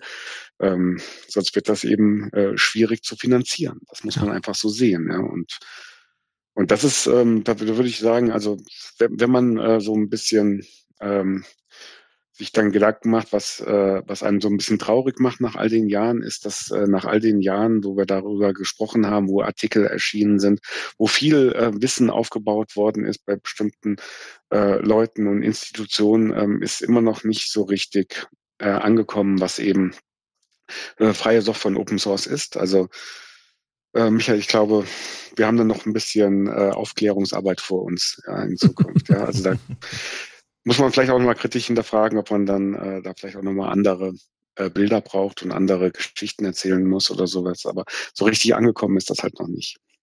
Stimmt. Ja. Wobei, wenn ich noch mal auf den anderen Fuck-Up zurückkommen darf, also bei dem Thema der Firefox-Snaps, da muss ich ja sagen, da hat es ja schlussendlich dann doch eine Verbesserung gegeben. Es, ich fand halt so schade, dass es so ein, ein gegen die Wand laufen mit Anlauf war. Ja, also man hatte ja damals schon bei äh, der vorherigen Ubuntu-Version festgestellt, ja, dass das möglicherweise nicht gut ankommen könnte, hat es trotzdem getan und damit natürlich die Anwenderschaft ähm, auf jeden Fall auch wieder weiter verärgert, aber man hat ja dann in, in drei, vier Update-Blogposts, die es gab, dann doch geschafft, die Snap-Pakete dann mal auf ein, auf ein Format zu, zu bringen oder auf einer auf ein Setup zu bringen, wo es halbwegs benutzbar ist oder deutlich benutzbarer. Und äh, ich hoffe, dass dieses leidige Thema Webbrowser in Snap-Paketen vielleicht mittelfristig da auch nochmal sich in eine andere Richtung entwickelt. Ich halte das architektonisch nicht für die beste Option, und äh, es hat sehr viel Optimierungsarbeit gedauert, bis das Ganze benutzbar war. Und ich finde es gut, dass viele Distributionen diesen Weg eben nicht gegangen sind. Also wenn wir mal gucken, Linux Mint macht das ja bewusst nicht. Ähm, Red Hat liefert seinen, seinen Browser immer noch auch als natives Paket aus. Andere Distributionen tun das genauso. Von daher, ich finde, es gibt Dinge, die sollten native Pakete bleiben. Und der Browser, der ja wirklich, wirklich das Stück Software ist, mit dem wir am meisten interagieren, den sehe ich da auf jeden Fall. Oder wie steht ihr zu dem Thema? Habt ihr damit mal, seid ihr damit mal in Berührung gekommen? Also ich nicht, ich nicht wirklich. Ja, bin, also ich, ich, ich schon, ja. Also ich benutze ja auf meinem Desktop eine äh, Ubuntu und ähm, also mir fehlt da so ein bisschen die Vision. Wenn ich mal ganz ehrlich bin, ähm, ich verstehe nicht, wofür ich das brauche. Ja? Also ähm, angefangen hat das Ganze ja mit dem Chromium. Chromium hatte ja, äh, war ja sozusagen die ganze Zeit schon ein, ein Snap-Paket ähm, und jetzt den äh, Firefox dann ähm, dazu. Ähm, und ich äh, sehe keinen ähm, kein Mehrwert sozusagen. Ja? Also was ist der Mehrwert für mich? Ja? Und ähm, ich könnte mir ja äh, sehr wohl einen Mehrwert für die Distribution vorstellen, aber ähm, dann bräuchte man äh, eine viel größere äh, Umbauarbeit, um alle äh, Pakete sozusagen auf Snap-Pakete umzubauen. Ja, und das sehe ich ja auch nicht. Also äh, das geht irgendwie in ganz kleinteiligen und ganz kleinschrittigen äh, Entwicklungen hier voran und ähm, äh, ich vermisse den Mehrwert für, für mich als Anwender. Ja. Also verwechsle ich da? Äh, ist mir nicht ganz klar, wofür ich ver Verwechsle ich da irgendwas oder sind Snap-Pakete nicht die Dinger, die in den Containern laufen? Ja, also äh, im Prinzip ist das so ein Desktop, äh, Ubuntu Desktop Container Format. Also die, die Sachen laufen in getrennten Docker-Containern dann, oder? Ja, ob das hm. Docker-Container sind, weiß ich jetzt technisch nicht, aber im Prinzip sind das äh, wahrscheinlich LXC oder sowas, ja. Nee, also es okay. ist eine, es ist eine gesandboxte um Umgebung und sie nehmen da ähm, verschiedene Technologien, um einfach da die Prozesse in ein einfaches, paketierbares, austauschbares Format zu bringen. Mhm. Kritikpunkt ist so ein bisschen, dass die Container halt eben stark komprimiert sind ähm, und die dann zur Laufzeit entpackt werden. Das hat gerade bei dem Firefox Snap natürlich verheerende Auswirkungen gehabt, weil du da sehr viel Plugins und Language Packs eben drin hattest und gerade auf, ich sag jetzt mal, Notebooks, die jetzt nicht unbedingt die dickste SSD und den schnellsten Prozessor hatten, hat das halt on the fly leider nicht sehr gut funktioniert. Da ähm, durfte ich auch auf der Frostcon drüber reden, da ähm, können wir ja mal den Vortrag ähm, verlinken. Und ähm, ist auch nicht nur für Desktop, sondern es ist auch für IoT gedacht und da kommt es auch ursprünglich her. Das war eigentlich ursprünglich mal für so IoT-Setups gedacht, dass man so sagt, man hat hier so ein Edge-Device, ne, und da will ich halt Applikation X drauf betreiben und dann kann ich halt eben einfach mal so eine Server-Applikation oder so ein, so ein Print-Stack irgendwie darauf ausrollen. Man hat es dann natürlich auch für den Desktop umfunktioniert, damit man da beispielsweise auch den neuesten Webbrowser nutzen kann. Ich verstehe den Punkt, dass man sagt, naja, warum sollen wir als Distributor immer die neuesten Firefox-Patches selbst paketieren? Das können die Mozilla-Jungs und Mädels doch am besten. Dann sollen die das doch eben pflegen. Also ich kann da schon beide Seiten verstehen. Das ist halt eben einfach nur, ähm, man hätte da, glaube ich, das Feedback früher einholen müssen. Das ist so die, die einzige Kritik, die ich dem Ganzen da ähm, vorhalten kann. Die Art und Weise, wie getestet wurde, Aber macht sich damit so eine Distribution nicht so ein bisschen äh, überflüssig sozusagen? Ja, weil, ähm, also wenn, wenn jetzt ähm, auf so einer Desktop, also du hast es ja gerade dargestellt, also so eine Desktop-Distribution, ist ja so ein äh, Firefox oder ein, äh, ein Chromium oder ein Chrome ist ja ein zentrales ähm, Element und mit den ganzen Webanwendungen äh, kann man ja fast sagen, es entwickelt sich zu dem zentralen Element und äh, mhm. wenn man das aus seiner eigenen Hoheit rausgibt, ist das doch eigentlich also das ist für mich nicht so ganz nachvollziehbar, warum man das macht und welchen Vorteil man sich davon erhofft. Ja, also klar äh, Kostenreduktion und äh, sozusagen äh, Mitarbeit von anderen, äh, alles okay, aber das ist doch eigentlich die Kernkompetenz des äh, des Distributors sozusagen, dass er eine qualitätsgesicherte Software, ähm, dass er qualitätsgesicherte Softwarepakete rausgibt. Ja. Ja. Gut, Fair Fall, Point. Genau, gut, im, im Fall von Canonical würde ich sehen, dass die bei sich selbst noch andere USP sehen, dass sie halt eben sagen, Snap kann man auch auf anderen Distis benutzen und wir haben eben noch verschiedene andere Applikationen. Wir haben äh, irgendwelche Serverdienste, Juju, Jars und so weiter, dass man da auch so ein bisschen den USP sieht, könnte ich mir vorstellen bei denen ich glaube, dass der, der klassische Desktop-User, wie, wie du und ich jetzt beispielsweise, ich glaube nicht, dass das unbedingt noch die höchste Priorität schlussendlich ähm, hat für die Distribution. Also klar, die hat Ubuntu zu dem gemacht, was es jetzt ist. Das ist eine weit verbreitete Distribution, äh, die im Prinzip auch einen guten Dienst macht. Und jetzt gibt's halt eben auch noch andere Bereiche, die interessant für die sind, könnte ich mir gut vorstellen. Kommen wir mal zu den persönlichen Highlights. Du hast ja eins schon mal vorgezogen, Michael, ein, ein negatives. Hast du auch noch ein anderes Highlight? Darf auch gerne ein positiv konnotiertes sein, wenn du möchtest. Ich habe nur negative. Äh, das, das, andere Highlight äh, würde ich noch mitnehmen, ist diese ganze Security-Geschichte, die dieses Jahr passiert ist. Äh, mhm. mit Log4j vor allen Dingen, zum Beispiel. Oder zum Beispiel vor allen Dingen. Das, äh, da, da, konnte man so richtig schön ablesen, was mal passiert, wenn äh, mal richtig irgendwie der, äh, der Fan getroffen wird, sozusagen. Ja. Ähm, mhm. Die Geschichte mit Log4j war relativ schwerwiegend. Und dann gab es ja einen großen Aufruhr und auch in der Politik zum Beispiel, weil das Ding, es wird halt wirklich breit eingesetzt.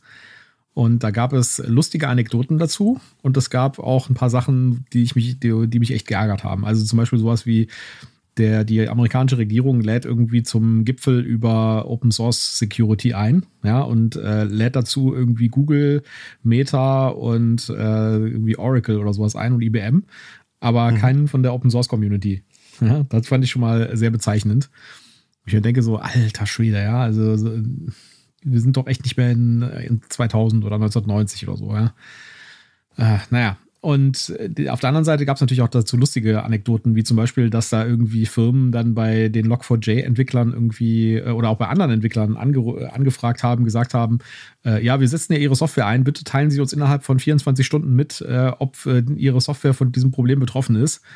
Und die überhaupt nicht realisiert haben, dass das halt Open-Source-Software ist, die sie einfach quasi for free einsetzen und auch keinen Supportvertrag haben mit irgendjemandem.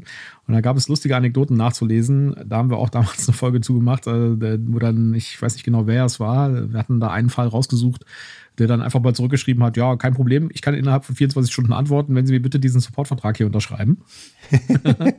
und dann Kohle rüberwachsen lassen. Das, äh, ja, also das war natürlich ein, großer, ein großes Highlight, sag ich jetzt mal, für alle Beteiligten. Auf der anderen Seite muss man natürlich da auch, äh, gibt es auch positive Aspekte dran, denn man hat mal gesehen, wie viel Impact Open Source Software hat, ja, und ja. wie viel, in wie vielen Produkten äh, diese äh, Open Source Software drin steckt. Das sind nämlich auch ganz viele Sachen, oder ganz viele Leute realisieren das nämlich nicht. Ich habe auch, ich hatte da schon wirklich in meiner Karriere lustige Begebenheiten mit äh, Anwälten von großen Unternehmen, ja, ähm, mit denen man dann darüber diskutiert hat, dass man jetzt äh, die Software, die man für sie entwickelt, doch unter einer Open Source Lizenz ausliefern wollen würde. Also wir als Anbieter wollten das, ja, um dem Kunden eine maximale Flexibilität zu geben. Und die das kategorisch ausgeschlossen haben, gesagt haben, Open Source machen wir hier im Unternehmen nicht. Ja, und mhm. dann habe ich dann mal irgendwie gesagt, ja, aber Moment mal, Sie setzen doch JBoss ein, oder? Ja. Oder äh, Sie setzen doch irgendwie hier irgendwie keine Ahnung Tomcat ein. Da ist, das ist doch alles Open Source Software. Ja, also wir wollen ja hier nicht irgendwie äh, äh, Fehlentscheidungen von früher noch äh, durch weitere Fehlentscheidungen verlängern. Solche Sprüche musste man sich da anhören. Ja? Und ich glaube, dass äh, man kommt heute Open Source Software nicht. Jeder, der heute sagt, er betreibe Software ohne Open Source Software, der lügt. Und da gab es ja auch schon ein paar Sachen im letzten Jahr. Äh, da gab es auch mal eine Ausschreibung von äh, irgendeiner Versicherung ich glaube, das mhm. war eine Krankenversicherung. Die hat irgendwie ausgeschrieben, hat explizit reingeschrieben, keine Open Source Software. Ich mir denke so, okay, ja, ihr habt irgendwie das Konzept nicht verstanden. Ja? Ihr wisst nicht, wie IT funktioniert. Naja, also diese ganze Geschichte darum und Log4j war für mich ein Highlight, weil es ganz viele positive und negative Effekte hatte. Oder äh, ähm, Aspekte hatte, die man da betrachten konnte. Wie in so einem Fischglas sich anschauen konnte. Sehr schön. Was war denn dein persönliches Highlight, Oliver? Fällt dir da auch was Positives ein?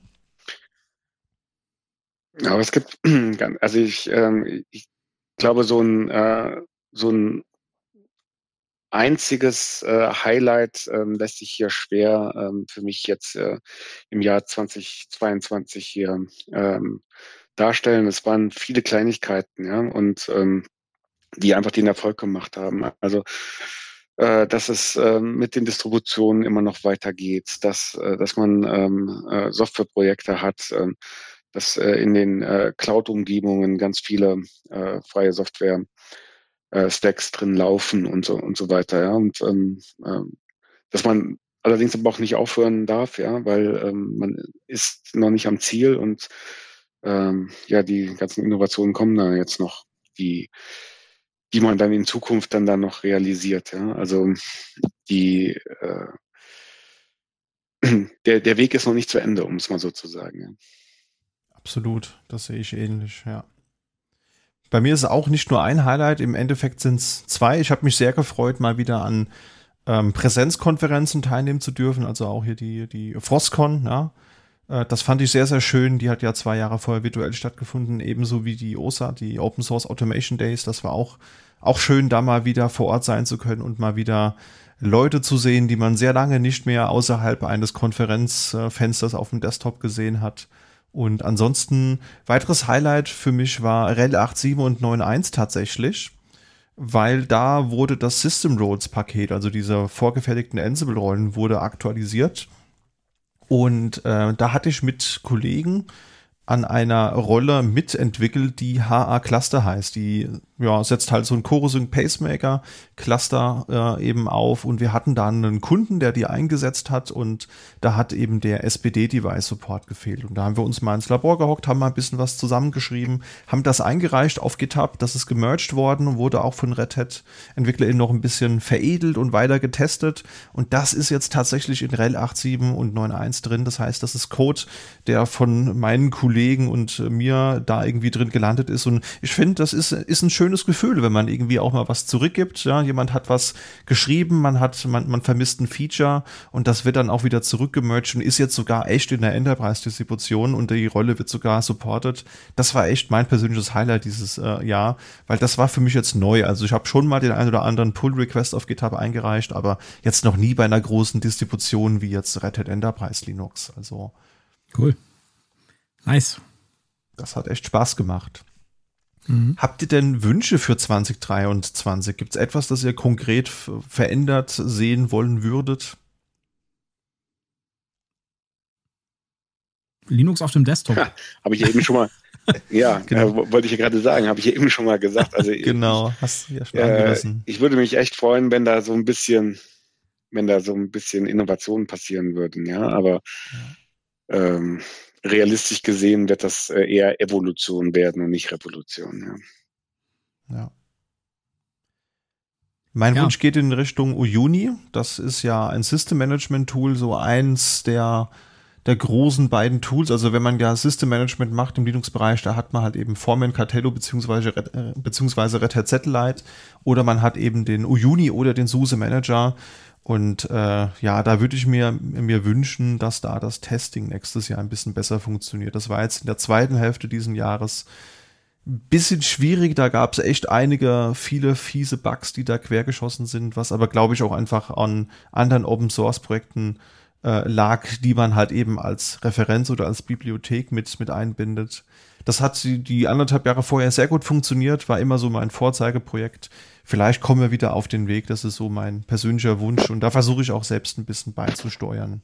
Und äh, Doku habe ich die Woche einen Merge-Request eingereicht und versuche da auch ein bisschen was zurückzugeben, weil meckern kann ja jeder, ja, aber selbst besser machen ist, glaube ich, sollte eigentlich das äh, Standardvorgehen sein, nicht nur motzen, sondern zeigen, wie man es besser macht. Ich schreibe das mal eine Mail an den IT-Leiter von Schwäbisch Hall. ja, kann, ganz liebe Grüße gehen, gehen raus. Wir können uns gerne mal über, über PDF-Anzeigeprogramme unterhalten, wo der äh, Druckbutton an der falschen Stelle ist. Also das sind ja auch so Probleme. Mich hat das auch richtig getriggert, dieser Artikel, muss ich zugeben. Gut, ich würde vorschlagen, wir kommen mal zum Tooltip des Jahres.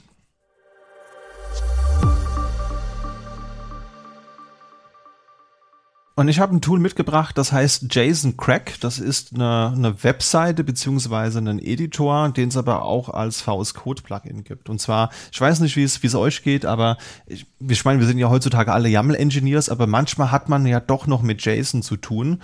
Und wenn man mal so einen schönen JSON Stack Dump aus irgendeinem Tool rausgefeuert bekommt und man muss da analysieren, dann ist das sehr sehr schwierig zu durchblicken, welche Daten wo eigentlich stehen. Und genau diesen Gap will JSON Crack eben ähm, beheben. Das ist ein Editor, da könnt ihr links euren Code reinballern, seht das dann natürlich auch mit Syntax Highlighting, wie das Ganze aussieht. Aber, und das ist der ähm, USP, ihr seht das rechts auch grafisch. Das heißt, ihr habt dann äh, ja, Kasten, die miteinander verbunden sind. Das heißt, ihr könnt dann Elemente einer Liste sehen, seht da eben in diesem Kasten dann den, den Inhalt, aber das Ganze ist halt grafisch ansprechend visualisiert. Und das hat mir wirklich sehr lange gefehlt, so ein Tool in der Sammlung, weil wenn man selbst mal irgendwie so ein Add-on geschrieben hat, so ein äh, irgendein Stück Software, das über eine Third-Party-API sich Informationen ausliest, die weiter verwurstet und dann wieder weiter verarbeitet und weiterleitet, dann kann das ganz schön beliebig komplex werden irgendwann. Und mit dem Tool wäre das ein oder andere Projekt in meiner Vergangenheit eindeutig einfacher gegangen. Das Ganze ist auch ein Editor, ist eine Webanwendung, kann man aber auch als Desktop-Client benutzen. Da könnt ihr links euren Code editieren und on the fly wird dann eben dieser Graph auch aktualisiert. Und das Ganze kann man auch als JavaScript in Dokumentation oder Präsentationen integrieren. Das heißt, wenn ihr irgendwo ähm, in einem Dokument darstellen wollt, wie so ein Zusammenhang von so JSON-Objekten untereinander ist, dann kann man da diesen Graphen auch immer dynamisch generieren lassen. Also auch ganz schick dafür. Und das VS Code Add-on sieht prinzipiell auch interessant aus. Ich bekomme es aber unter VS Codium leider nicht zum Laufen. Wir werden es trotzdem verlinken. Ähm, mit VS Code funktioniert das Ganze. Bei VS Codium kann ich es nicht installieren. Da scheint irgendeine Bibliothek äh, zu fehlen, die dieses Plugin braucht. Dann könnte man nämlich auch das Ganze direkt in VS Code machen. Ja, ihr habt dann euer JSON-Dokument, weil ihr gerade was programmiert oder eine Doku schreibt und könnt dann einfach parallel euch das Ganze visualisieren. Das finde ich ist ein sehr nützliches Tool. Cool, werde ich auf jeden Fall mal ausprobieren. Das kenne ich nämlich noch gar nicht. Und ich habe tatsächlich äh, die öfters mal einen Anwendungsfall, wo ich sowas brauchen könnte. Also das macht schon Sinn. Schon cool. Ich will einfach mal ausprobieren. Ja, soll ich mal zu meinem Tool gehen? Sehr gerne. äh, mein Tool des Jahres ist schon sehr alt. Und äh, das habt ihr alle auf euren Linux-Distributionen, aber wahrscheinlich setzt es kaum jemand ein. Nämlich SED oder auch Z, Stream Editor. Und das ist ein kleines Kommandozeilentool, das bei allen Linux-Distributionen mitgeliefert wird. Und das gibt es schon seit Anfang der 70er Jahre, wurde damals am Bell Labs entwickelt und ist ein Textersetzungstool. Das heißt, ihr füttert äh, in Z Text rein und dann könnt ihr Regeln angeben und dann äh, verändert Z diesen Text anhand dieser Regeln. Und was sich jetzt so sehr trivial anhört, ist extrem mächtig, weil man kann damit wirklich, wirklich krasse Sachen machen. Mein Standardanwendungsfall für sowas ist, äh, ist zum Beispiel, ich habe ein Verzeichnis mit ähm, 10.000 Dateien und möchte die alle nach einem bestimmten Schema umbenennen. Zum Beispiel die Ordnungszahl im Verzeichnis oder irgendwelche anderen Geschichten oder ich möchte irgendwie bestimmte Zeichen daraus entfernen oder ersetzen, zum Beispiel Leerzeichen durch Unterstriche ersetzen oder sowas, ja. Und das kann man halt mit Z sehr, sehr einfach machen. Also solche Massenoperationen auf Text und zwar nicht nur auf Textinhalte, sondern halt auch auf jeglichen Text, also zum Beispiel Dateinamen. Und dann kann man diese Dateinamen wieder in, äh, in MV reinfüttern, um dann die Dateien umzubenennen, zum Beispiel, oder zu kopieren oder sonst was damit zu machen. Also Z ist extrem mächtig. Und der Olli hier hat übrigens mal äh, größere Teile eines Semesters damit zugebracht, rauszufinden, ob Z eine vollständige Programmiersprache ist. Ich kann dir heute sagen, Olli, du hättest einfach in der Wikipedia-Seite nachgucken können. Da steht das nämlich drin, dass es eine vollständige Programmiersprache ist. Ich fürchte nur, damals gab es noch kein Wikipedia. Ja, also Z ist das Tool des Jahres für mich. Oder des Jahrzehnts sogar. Ja, also ich finde das auch mächtig. Wir haben es ja auch ein, zweimal, äh, wir hatten ja in der September-Folge, die wir dann September genannt haben, haben wir auch kurz darüber gesprochen. Ich habe immer hohe Achtung davor, wenn man damit umgehen kann. Außer ZI, S, Alt, Neu, Slash G benutze ich, glaube ich, nichts, was Z kann. Ich müsste mir dieses Tool echt mal ernsthaft anschauen. Ich glaube, da kann man ganz schöne Magie mit betreiben das ist tatsächlich so ein Zweitnutzen, ja, wenn man mit Kollegen zusammenarbeitet und man tippt mal schnell so eine Setzzeile ein, um bestimmte Sachen machen, dann glauben die hinterher, man ist ein Magier. das stimmt, ja. Also, also Michael, ähm, ich muss ja noch mal ein bisschen ergänzen. Äh, die, äh, die Zeit, die ich da investiert habe, war herauszufinden, ob man ein Plus eins in Z machen kann. Also was, was ein du gibst Teil eine beliebige der, Zahl.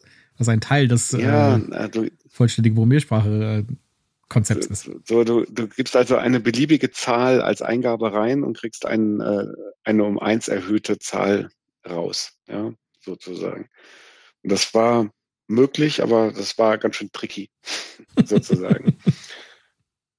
Wenn man von Z redet, muss man natürlich auch von Org reden, ja, äh, genau. äh, weil ähm, die ergänzen sich eigentlich ganz gut ähm, und äh, ist auch her hervorragend für wenn man große Logdateien hat oder sowas und äh, die aufbereiten möchte oder Teile davon raus extrahiert oder sowas, ja, dann kriegt man das raus. Und ähm, eigentlich möchte ich mal so eine Lanze brechen für die äh, für diese Unix-Philosophie ähm, von den Kommandozeilenwerkzeugen, die auch unter Linux vorhanden sind, ja.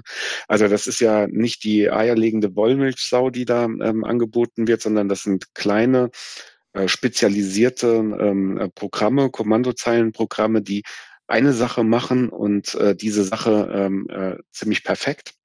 Äh, ja. Das hat man über Jahre immer äh, weiter zur Perfektion gebracht und äh, der der der Kleber, der das alles zusammenhält, ist aus meiner Sicht hier die äh, die Shell, äh, wo man die Shell-Skripte machen kann, wo man die Kommandozeilen hintereinander äh, bringen kann in einen Kontrollfluss, äh, so dass man da automatisieren kann. Äh, die bekannteste ist da wahrscheinlich äh, die die Born Again Shell, also die Bash äh, unter unter Linux und ähm, ja, da, da kriegt man eine Menge ähm, äh, ver, ja, da kriegt man eine, eine Menge äh, Automatisierung rein und somit eine Menge Vereinfachung ja, von von äh, wiederholenden Abläufen, die man dann einmal sich Gedanken macht und dann einfach mit, äh, mit einem Shell-Skript einfach ähm, automatisiert wieder, wieder laufen lässt.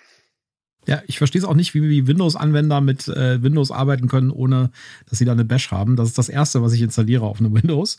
Das ist ja. so ein Cygwin-Bash, ja mit den ganzen Tools, weil ohne das geht einfach nicht. Also äh, ich finde, die Bash ist einfach eines der wes wesentlichen Werkzeuge oder die Shell ist eine der wesentlichen Werkzeuge an einem Betriebssystem. Und man ist damit unglaublich schnell, unglaublich effizient. Ich verstehe nicht, wie Windows so erfolgreich werden konnte ohne Shell. Oder ohne funktionierende Shell, sage ich jetzt mal. Absolut, ja. ja. Wobei wir da jetzt vermutlich ja, auch du, wieder jede so, Menge Hass generieren in der, in der Kommentarspalte mit diesen Aussagen. Naja, Michael, ich glaube, ich kann nicht dir beantworten, weil du so äh, Programme wie, ähm, äh, wie Excel oder Word nicht skripten musst oder brauchst oder sowas. Ja, die ja. haben ihre Makrosprachen drin und äh, die werden nicht von außen. Also das ist eine andere Philosophie sozusagen. Ja, ja die kannst du schon skripten, nur dann äh, da kannst du halt auch fiese Sachen mitmachen, sag ich jetzt mal. Ja, naja, anderes Thema. Ja. Auf jeden Fall sehr ehrwürdige Tools, die ihr hier als Tooltip erwähnt habt. Die sind ja auch ehrwürdige Herren, schon älter. Genau. Deswegen können wir ja, wir sind ja quasi, das ist ja das Konzept von der Open Source Couch. Wir sitzen da ja und äh, die zwei Opas erzählen vom Browserkrieg. Genau. Das ist ungefähr das Konzept. Ich finde das super. Also ich höre mir sowas gerne an. Ich beschäftige mich ja auch schon lange mit Linux und Unix und die eine oder andere Anekdote kann ich dann nachfühlen. Ähm, aber für manche Dinge habe ich, muss ich dann auch zugeben, fehlt mir dann so ein bisschen der Schatz an Erinnerungen, auf den ich zurückgreifen könnte. Aber es ist dadurch natürlich nicht weniger interessant. Von daher höre ich da auch immer gerne rein. Gut, ich glaube, wir haben versucht, das Jahr gut zusammenzukehren. Ich glaube, es ist uns auch soweit ganz gut gelungen. Wir haben natürlich den zeitlichen Rahmen, wie so häufig in diesem Podcast, mal wieder gesprengt. Aber es waren ja auch sehr wichtige Themen, über die man reden musste.